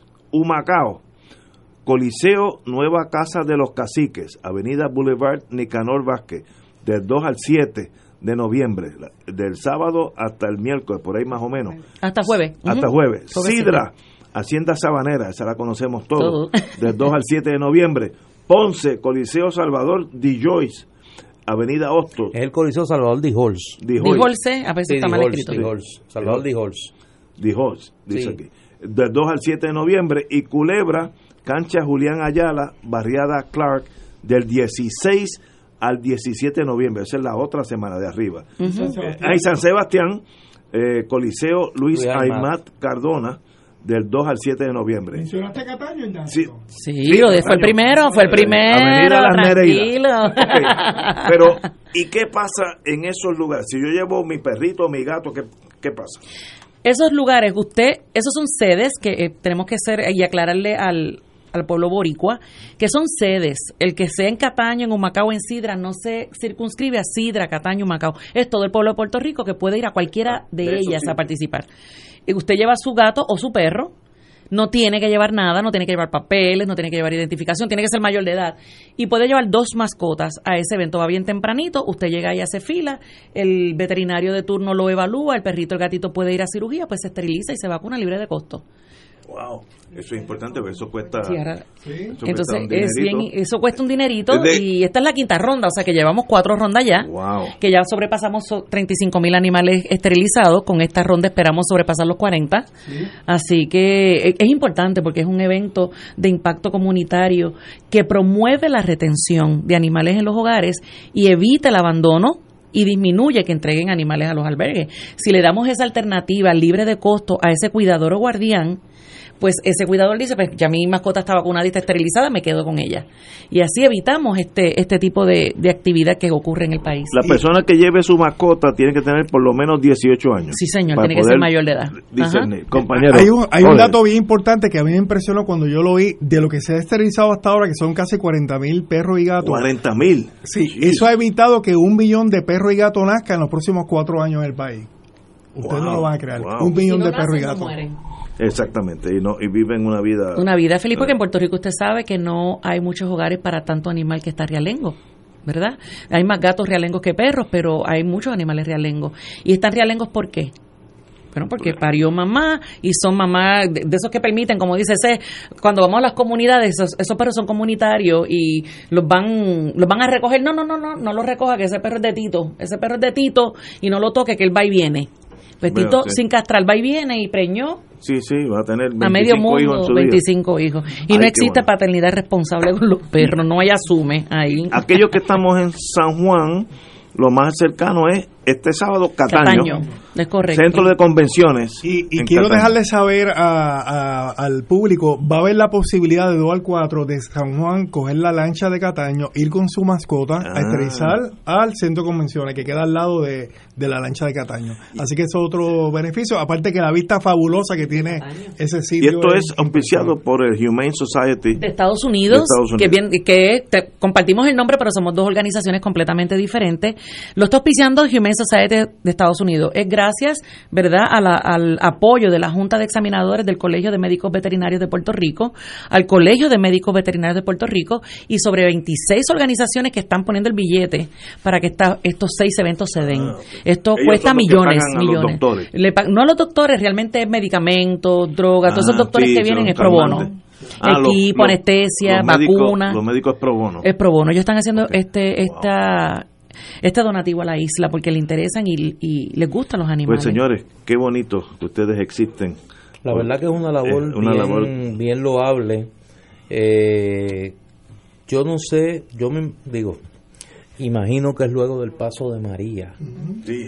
pero ha habido un aumento de animales realengos en Puerto Se lo Rico. puedo decir yo, que lo recibo en el albergue, pues nosotros tenemos un albergue, inmediatamente María ocurre, 24 horas más tarde, el impacto fue apoteósico. Realmente yo en un momento dado decía, yo no sé qué yo voy a hacer con tantos animales, porque ellos están, están llegando, la capacidad nuestra es de 40 gatos, 40 perros, y llegaron sobre 400 animales allí. O sea, ¿qué yo voy a hacer con todos estos cómo animales? manejaron eso? Pues con la ayuda de Humane Society de Estados Unidos y comenzaron los viajes humanitarios y empezamos a sacar animales de casas, de hogares, son animales de hogares, de que vienen de familia, animales completamente domésticos, buenos animales, empezar a sacarlos fuera de Puerto Rico. Es la única manera que lo logramos, lo logramos hacer. que ustedes, Puerto Yo le tengo una pregunta antes que, que se vayan, porque tengo una duda, es medio incómoda y puede ser hasta antipática. Ajá. Yo leo mucho en las redes sociales de gente que se toma la iniciativa de, de recoger animales y de tratar de reubicarlos. Y yo siempre he tenido la duda en mi cabeza si eso es lo, lo Sí. correcto. Si no sería mucho más práctico, por el bienestar del propio animal, llevarlo a un albergue. De, bueno, los albergues son bien pocos en Puerto Rico. Somos seis, siete albergues funcionales y la capacidad nuestra, como le dije, son 40 perros, 40 gatos y la adopción en Puerto Rico es un 7%. Es un 93% de eutanasia. ¿Por qué? Porque como dice la canción, no hay cama para tanta gente. Claro. Entonces me recogen ese animal, me lo llevan al albergue y ¿dónde lo pongo? No existe un lugar en Veo, el veo, mundo veo. que acepte tantos animales. En el caso nuestro, en el 2010, a mí me entregaban 250 animales diarios de lunes a sábado. Wow. Haga la matemática. ¿Dónde, ¿Qué nosotros hacemos con esos animales? Lamentablemente, por eso es que existe la eutanasia. Pero en, existen rescatistas y existen rescatistas. O sea, hay rescatistas Eso- bien es responsables que que hacen un trabajo no- loable. no me expreso correctamente. Sí, hay rescatistas que hacen un trabajo loable, es un trabajo voluntario, muchas veces lo hacen de su propio bolsillo, la gran mayoría de las veces, y ese animal sí tiene un final feliz.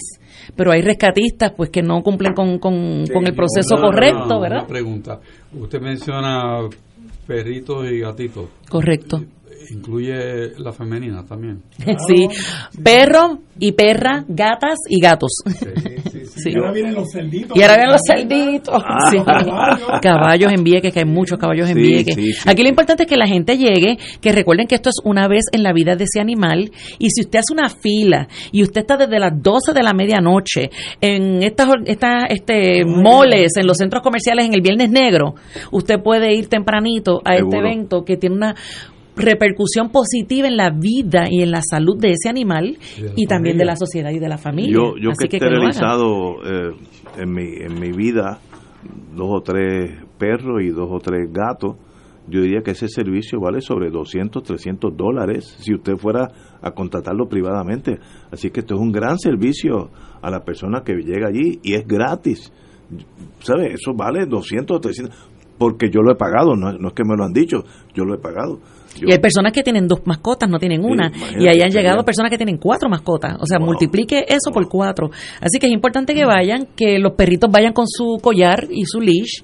Es importante que ese collar no me lo tengan suelto, me lo aprieten un poquito. Y los gatos Sí, en su portador, en sus kennels, sí.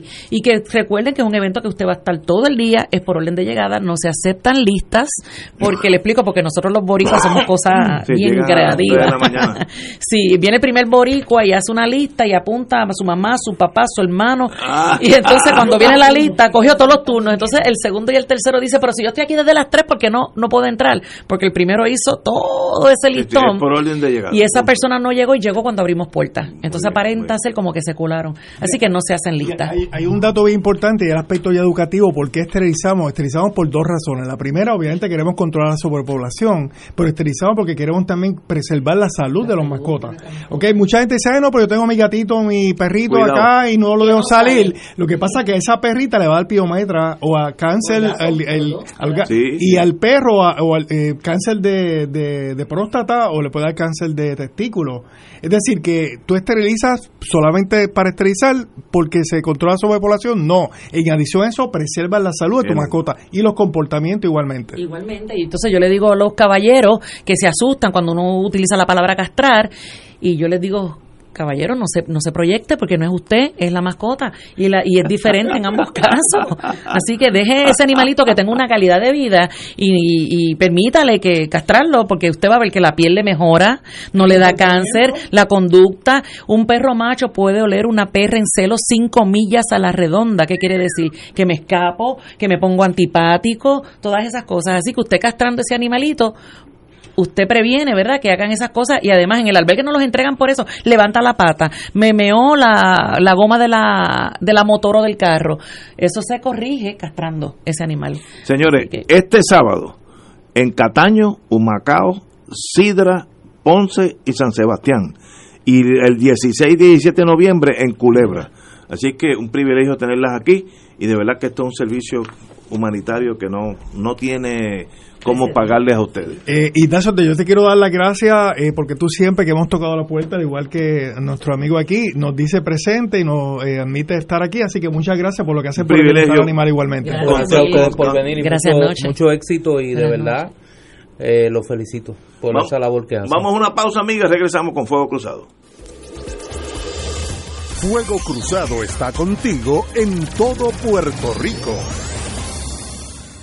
La oficina médica del Dr. Ramón Luis López Acosta, especialista en medicina de familia, provee servicio a pacientes adultos y geriátricos de manera continua y comprensiva, servicio de medicina primaria preventiva y de medicina intrahospitalaria a nuestros pacientes, localizada en la calle Lloveras 650, edificio Centro Plaza, suite 207, Santurce, cerca del Hospital Pavía. Llámenos al 787 725 7888 725-7888 y haga una cita para evaluación. Aceptamos la mayoría de los seguros médicos Advantage y comerciales.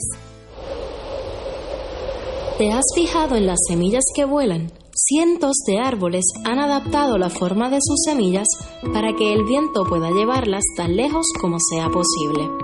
Conoce el rol del viento en la reforestación Ven a la Casa Abierta de Hacienda La Esperanza en Manatí el sábado 2 de noviembre de 9 a 3 de la tarde. La entrada es libre de costo. Para más información, visita paralanaturaleza.org. 2.6 millones de autos en Puerto Rico, algunos de ellos con desperfectos.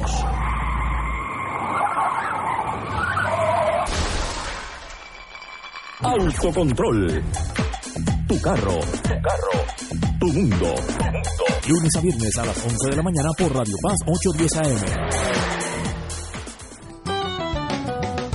Escucha los sábados a las 5 de la tarde para servirte un programa del Colegio de Profesionales del Trabajo Social de Puerto Rico con los temas de interés a la comunidad. Recuerda, los sábados a las 5 de la tarde para servirte por Radio Paz 810. Y ahora continúa Fuego Cruzado. Regresamos, amigas y amigas. La señora gobernadora dice que los puertorriqueños no pueden sufrir retraso en la reconstrucción del país por las dudas de Casablanca. Buen pensamiento.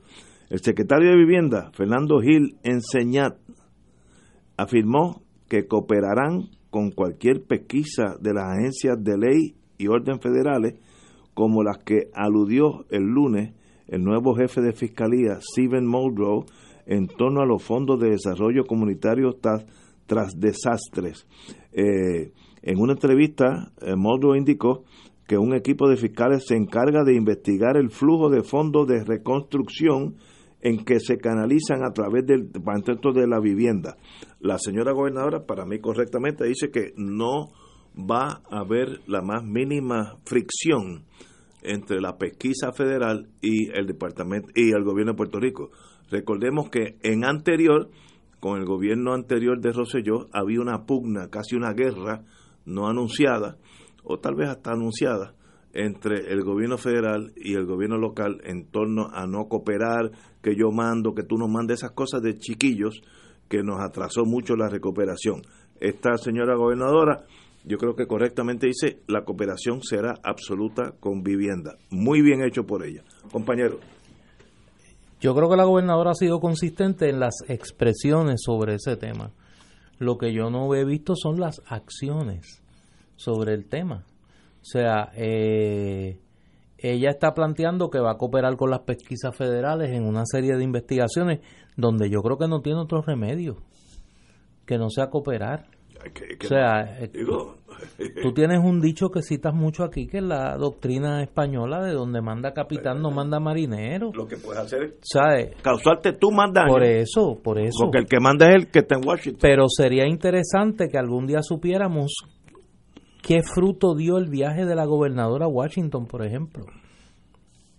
Ella hizo un viaje con mucha pompa a la capital federal, llegó aquí, hizo una serie de anuncios, pero uno no ha visto un resultado concreto. Lo último que se supo era que la Junta de Control Fiscal estimaba que de la ayuda que iba a llegar finalmente a Puerto Rico era la mitad. O sea, no hemos sabido nada más de eso. Compañero. En, en torno a este tema, es bueno aclarar que son dos cosas diferentes. Sí. El flujo de fondos y las investigaciones. El flujo de fondos, entiendo yo que el, licenciado Gil Enseñar hace ya bastantes meses diseñó una manera de pesos y contrapesos para asegurarle al gobierno federal que el dinero iba a llegar al proyecto para el cual está designado. Las investigaciones están corriendo quizás en forma paralela, pero ahí entramos en el sabor local también de esas investigaciones, porque hay suficiente información afuera de problemas como, por ejemplo, Tu Hogar Renace, que es un primer programa que se corrió en que hay mucha, mucha, mucha duda en cuanto a si eh, número de contratistas que estaban trabajando y los precios que se estaban dando, todo era correcto. Así que puede que haya para, para un producto un precio y en una casa y el mismo producto para otra casa un precio distinto. Y obviamente el gobierno federal va a querer saber qué justifica el cambio de precio para un mismo ítem. Y con razón. Sí. Eh, y, y, lo que había antes, porque me consta, porque conozco un amigo que está en ese mundo, que la relación entre el gobierno federal y el gobierno de Rosselló por lo post María era de antagónica, era enemigo, cosa que es una locura, porque como dice los españoles, el capitán es el que está a cargo del barco y usted, si está en ese barco, obede, Pero fíjate obedece al capitán. ¿por qué es el antagonismo? Es porque de pronto se ve que no va a operar el esquema. Ah, bueno, el, la tumbología interfiere con, con, esta claridad. Yo no tengo nada que esconder. Miren, el dinero, que, si yo estuviera a cargo de, de vivienda, dinero que entra a esta agencia va a estar en el internet y lo puede ver el mundo entero esta misma noche. ¿Y dónde se gastó? Si compramos 18 ladrillos o 14 puertas, ahí está. ¿Y, cuál es el problema? ¿Cuál es el secreto de esto? no, no entiendo, a menos que haya intereses que quieran esconder las cosas. Que una puerta que vale 180 pesos de las mejores no puede costar 2 mil dólares. Y ahí donde está la tumbología en Puerto Rico, entronizada hace muchos, muchos años, desgraciadamente. Así que el cooperar con la pesquisa federal, felicito a la señora gobernadora que así lo cumpla al pie de la letra. bueno. Oye, quiero recomendar la lectura de una de una columna que publica hoy en el periódico El Nuevo Día, cosa que me estuvo rara también porque normalmente normalmente es una columna que se publica los sábados y que el Nuevo Día la adelanta para hoy del querido amigo escritor eh, Eduardo Lalo. La columna se llama eh, Sus Majestades Chiquitas y hace una analogía histórica entre los actuales corruptos y una figura de nuestro pasado histórico, que es el conde de Santurce, don Pablo Ubarri, eh, que era dueño y señor de todo, de todo eh, literalmente, y era eh, una figura que se agenció hasta un título de nobleza, el conde de Santurce. Por eso es que el área de San Mateo de Cangrejos se llama Santurce, eh, porque era de su propiedad. Y eh, él hace, voy a leer los últimos dos párrafos porque me parece que son más que elocuentes en ese estilo moldaz pero certero de Eduardo. Luego de hacer toda la analogía, dice, sin embargo quedan los cómplices, los señores presidentes de los cuerpos, los conocidos y desconocidos honorables, los, los acusados y expulsados que se reciclarán en las próximas elecciones en otras candidaturas, los desconocidos oportunistas que saldrán electos por los fanatismos de una sola cruz bajo la insignia, demasiados PNP y populares, incluyendo a Guillermo Miranda en la era bipartita que malnombra los espacios públicos del país, son herederos de Pablo Barri, conde de Santurce. Sin embargo, queda por mencionar un detalle. Al conde de Santurce le llamaban Su Majestad Chiquita. En la mordaz ironía de sus contemporáneos está el desenlace de este asunto. La historia es la mayor traidora. Es capaz de rayar los prestigios y de ensuciar la memoria de las falsas majestades y lo hace por menos de lo que cuesta llenar un tanque. Me parece que mejor no se podía decir. Eh, recomiendo la lectura de esta extraordinaria columna de Eduardo, que es una... No, ya está en la edición digital del Nuevo Día, me imagino que saldrá mañana en la edición impresa, pero es una excelente radiografía del momento, del momento presente. Yo lo he dicho aquí otras veces, yo creo que Eduardo Lalo es quizá, eh, junto con Benjamín Torregotay, de los mejores eh, cronistas e historiadores de nuestro tiempo presente. Han ido contando en sus columnas eh, el desplome de la dictadura perfecta del bipartidismo. Totalmente de acuerdo. Vamos a el bono de Navidad para los empleados públicos. Necesita el aval de la Junta. La presidenta de la Junta, Yatali Natalie Yaresco. Directora ejecutiva. No la, no la este, Hacienda. aquí dice la presidenta de la Junta no, pues eso está mal. pues la directora el, el presidente es eh, eh, Carrión Tercero. tres palitos. Yatali Yaresco advirtió que si el gobierno identifica en el presupuesto entre 70 y 80 millones de dólares que necesita para el pago del bono em, de los empleados públicos, aún así se tiene que tener el aval del ente federal para autorizar la redistribución de los fondos y esto es el capitalismo al desnudo, aunque usted tenga el dinero porque lo saque de otro lado, yo, Yaresco, tengo que aprobarlo. El que diga que el gobierno de Puerto Rico no es una colonia al desnudo, pues sencillamente está alucinando. A eso es para los que creen que Lela creó dos naciones, toda esa burundanga.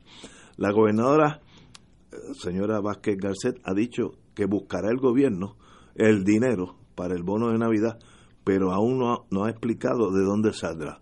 Pero Yareco le está diciendo, aunque lo encuentre, yo tengo que darle el visto bueno. So much por la soberanía de Puerto Rico, que aunque tengas el dinero no lo puedes ni usar en una cosa tan noble como es el pagar del bono de Navidad. Así que no estamos hablando de... Pero hoy salió un anuncio, acaba de salir de la gobernadora, eh, por voz de Zoela Boy, que ya va a hacer un anuncio sobre el bono de Navidad. Bueno, pues ya, Yaresco, Que me imagino que será que, será que encontró el dinero y lo va a pagar. Pero Yaresco ya le brincó adelante y dice, aunque lo encuentre, yo decido después, antes de eso. Así bueno, es que el presupuesto está dado, el plan fiscal está dado y ya no está permitido la transferencia de, de línea, o sea, no, no, no se puede hacer que era una de las facultades que, tenía el gobierno central. Así que tiene que empezar, como yo he visto que hay un deseo y, un, plan para mejorar las relaciones entre el gobierno y la Junta de Control Fiscal, que este es un buen momento si se identifican los fondos de verdad, porque no estamos hablando de 5 pesos, estamos hablando de 80 millones. Si eso se identifica correctamente en ahorros en algún en, un bolsillo que la Junta lo apruebe. Porque esa es la función de la Junta. Eh, exacto. El poder está ahí. Todo lo que tenga que ver con las finanzas del país está en manos de la Junta de Supervisión Fiscal. Eso, ¿alguien tiene alguna duda? Porque tal vez el problema sea yo. Tenemos que ir a una pausa, amigos, y regresamos con Crossfire. Fuego Cruzado está contigo en todo Puerto Rico. Este es el plan para usted, para usted, No te arriesgues a que tu médico no acepte tu plan. Con Triple S Advantage tienes una amplia red de médicos primarios y especialistas de calidad disponible para ti. Llama al 1877-207-8777. Lunes a domingo, 8 a.m. a 8 p.m. Triple S Advantage es un concesionario independiente de Blue Cross Blue Shield Association. La red de proveedores puede cambiar en cualquier momento. Recibirá notificación cuando sea necesario. Tiene cáncer de próstata metastásico. Recibió quimioterapia y la enfermedad continúa. Llame a Pan Oncology Trials al 787-407-3333. Pan Oncology Trials, empresa de investigación clínica de calidad para pacientes con cáncer en Puerto Rico. 787-407-3333. Fuego Con los maestros de la discusión política inteligente y acertada, te acompañan ahora cada noche en Oro 92.5 FM. Infórmate de los temas de importancia del país, escuchando al equipo que establece cátedra todos los días sobre el acontecer político en Puerto Rico. Escucha la retransmisión de Fuego Cruzado con Ignacio Rivera, Néstor Duprey y sus panelistas invitados con su discusión política dinámica e incisiva, encendiendo el debate con sus diferentes puntos de vista.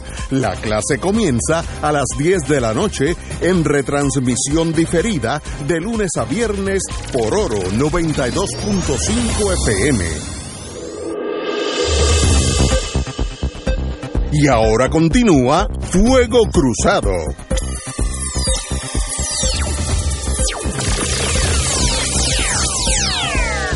Back in the US.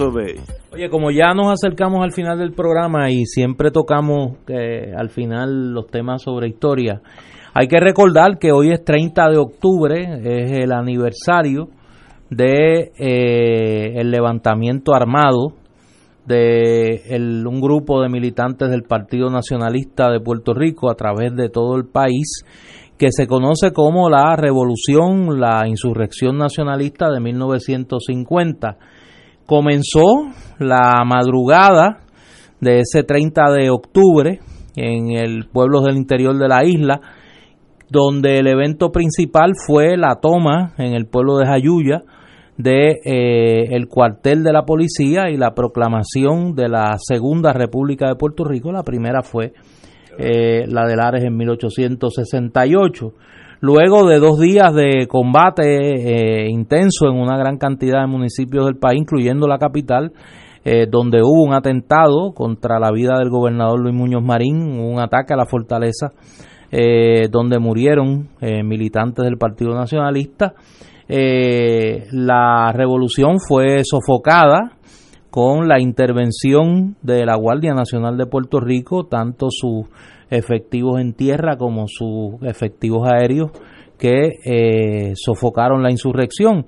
Tuvo una repercusión fuera de Puerto Rico el ataque eh, el primero de noviembre eh, al presidente Truman, que se encontraba residiendo en la Casa Blair. La Casa Blanca estaba en reparación, que culminó con eh, la muerte de uno de los atacantes, eh, Griselio Torresola, y un policía que vigilaba eh, la Casa Blair.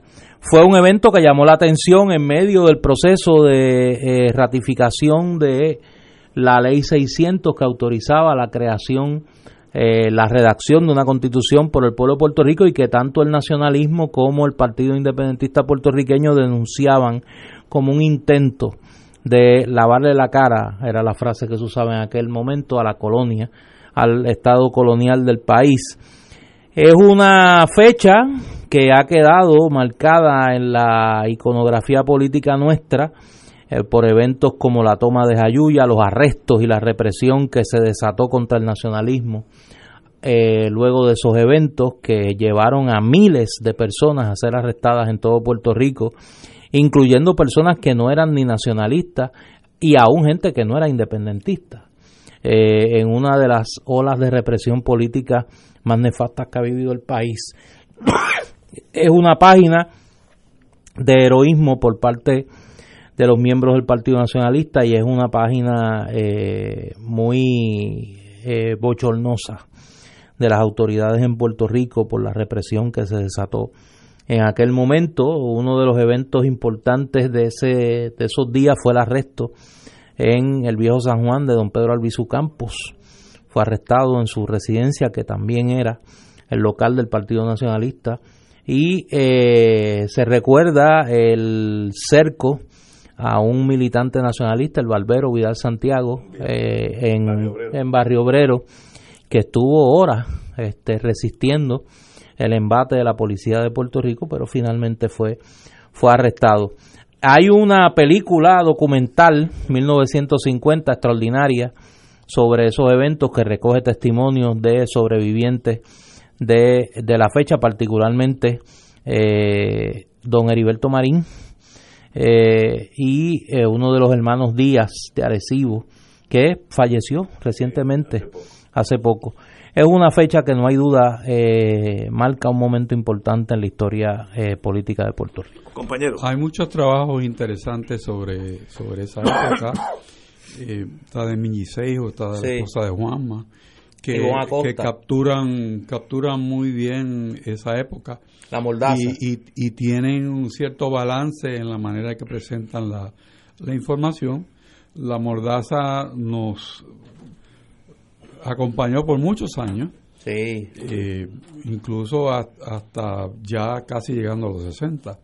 O sea que es una época agridulce para este país, eh, una época en que había que utilizar algún tipo de, de fuerza para mantener el- la estabilidad del Estado, pero eh, a veces se nos va la mano.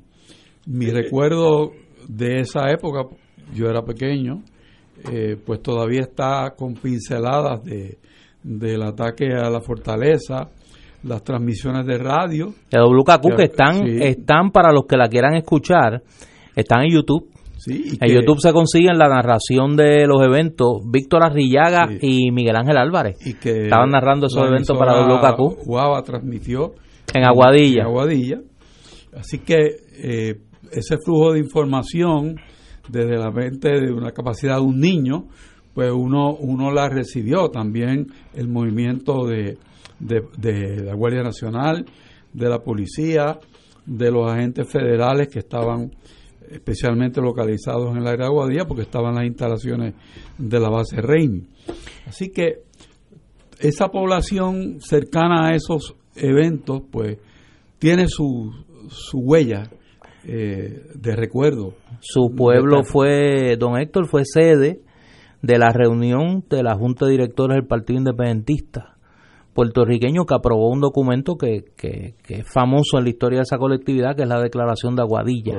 Se conoce así, donde se solidarizan con los eventos de 1950, pero a la vez guardan distancia en cuanto a la metodología de Correcto. lucha y, y esa decisión táctica del PIB tuvo mucho que ver, a mi modo de ver, ya esta es mi interpretación como historiador, en el éxito electoral que tuvo esa colectividad dos años más tarde, cuando se convierte en 1952 en el, en el principal partido de oposición y recoge mucho del descontento que había en el país en aquel momento por lo que ocurrió Claro. en, en, en términos de represión política eh, luego de los eventos del 50, pero a la vez fue también uno de los perjudicados porque mucho de su liderato fue arrestado, fue, fue encarcelado por el mero hecho de ser independentista.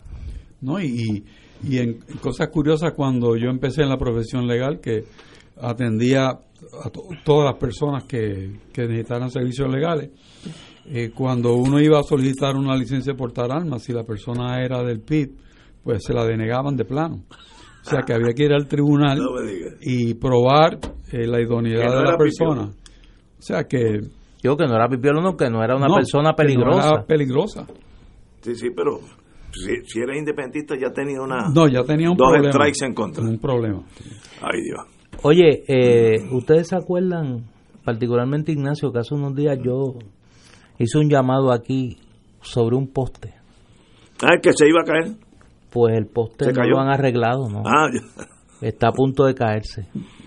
No Eh, se ha eh, caído todavía todavía. que calle, a ver si alguien nos oye. A la Autoridad de Energía Eléctrica hay un poste en Caguas en Estancias de Bairoa, la calle Antulios número 12, que está a punto de caerse y va a causar una tragedia allí si no lo arreglan. El número de querella es WR 5179054, repito.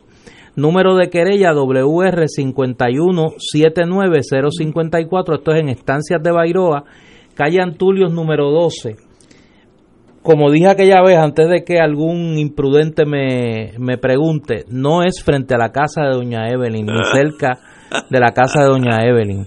Es una comunidad que me ha pedido que los ayude porque tienen el temor más que justificado de que ese poste de cemento se caiga y, pueda ser eh, el causante de una tragedia. Así que a la Autoridad de Energía Eléctrica, a las buenas amigas y amigos allí, que nos ayuden con esa con esa petición es como decía Guapa Radio una voz que pide ayuda.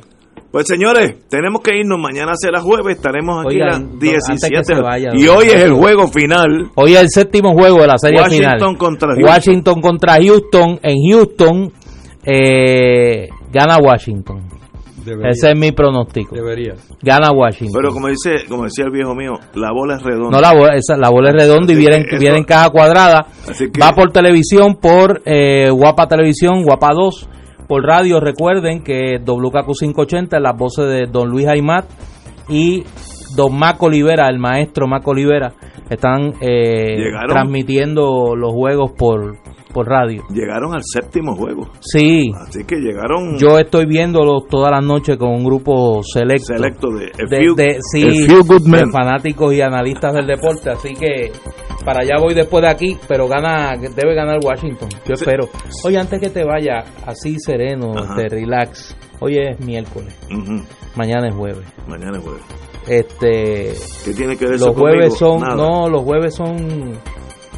Diré a mi mamá, dulce los huevos son dulces. Usualmente, ¿Qué consejo tú? No, en, en, tiempos normales. En una versión corta de Ignacio te orienta, así este, en, la víspera. En tiempos normales, los jueves se reúne el gran jurado.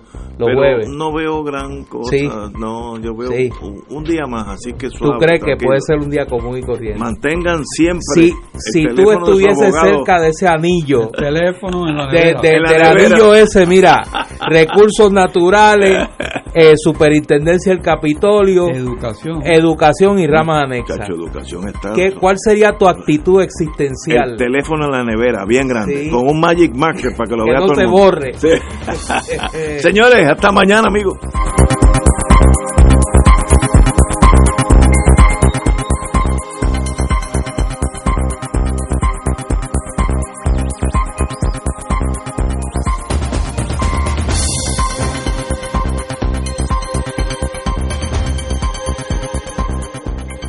Esta emisora y sus anunciantes no se solidarizan necesariamente con las expresiones vertidas en el programa que acaban de escuchar.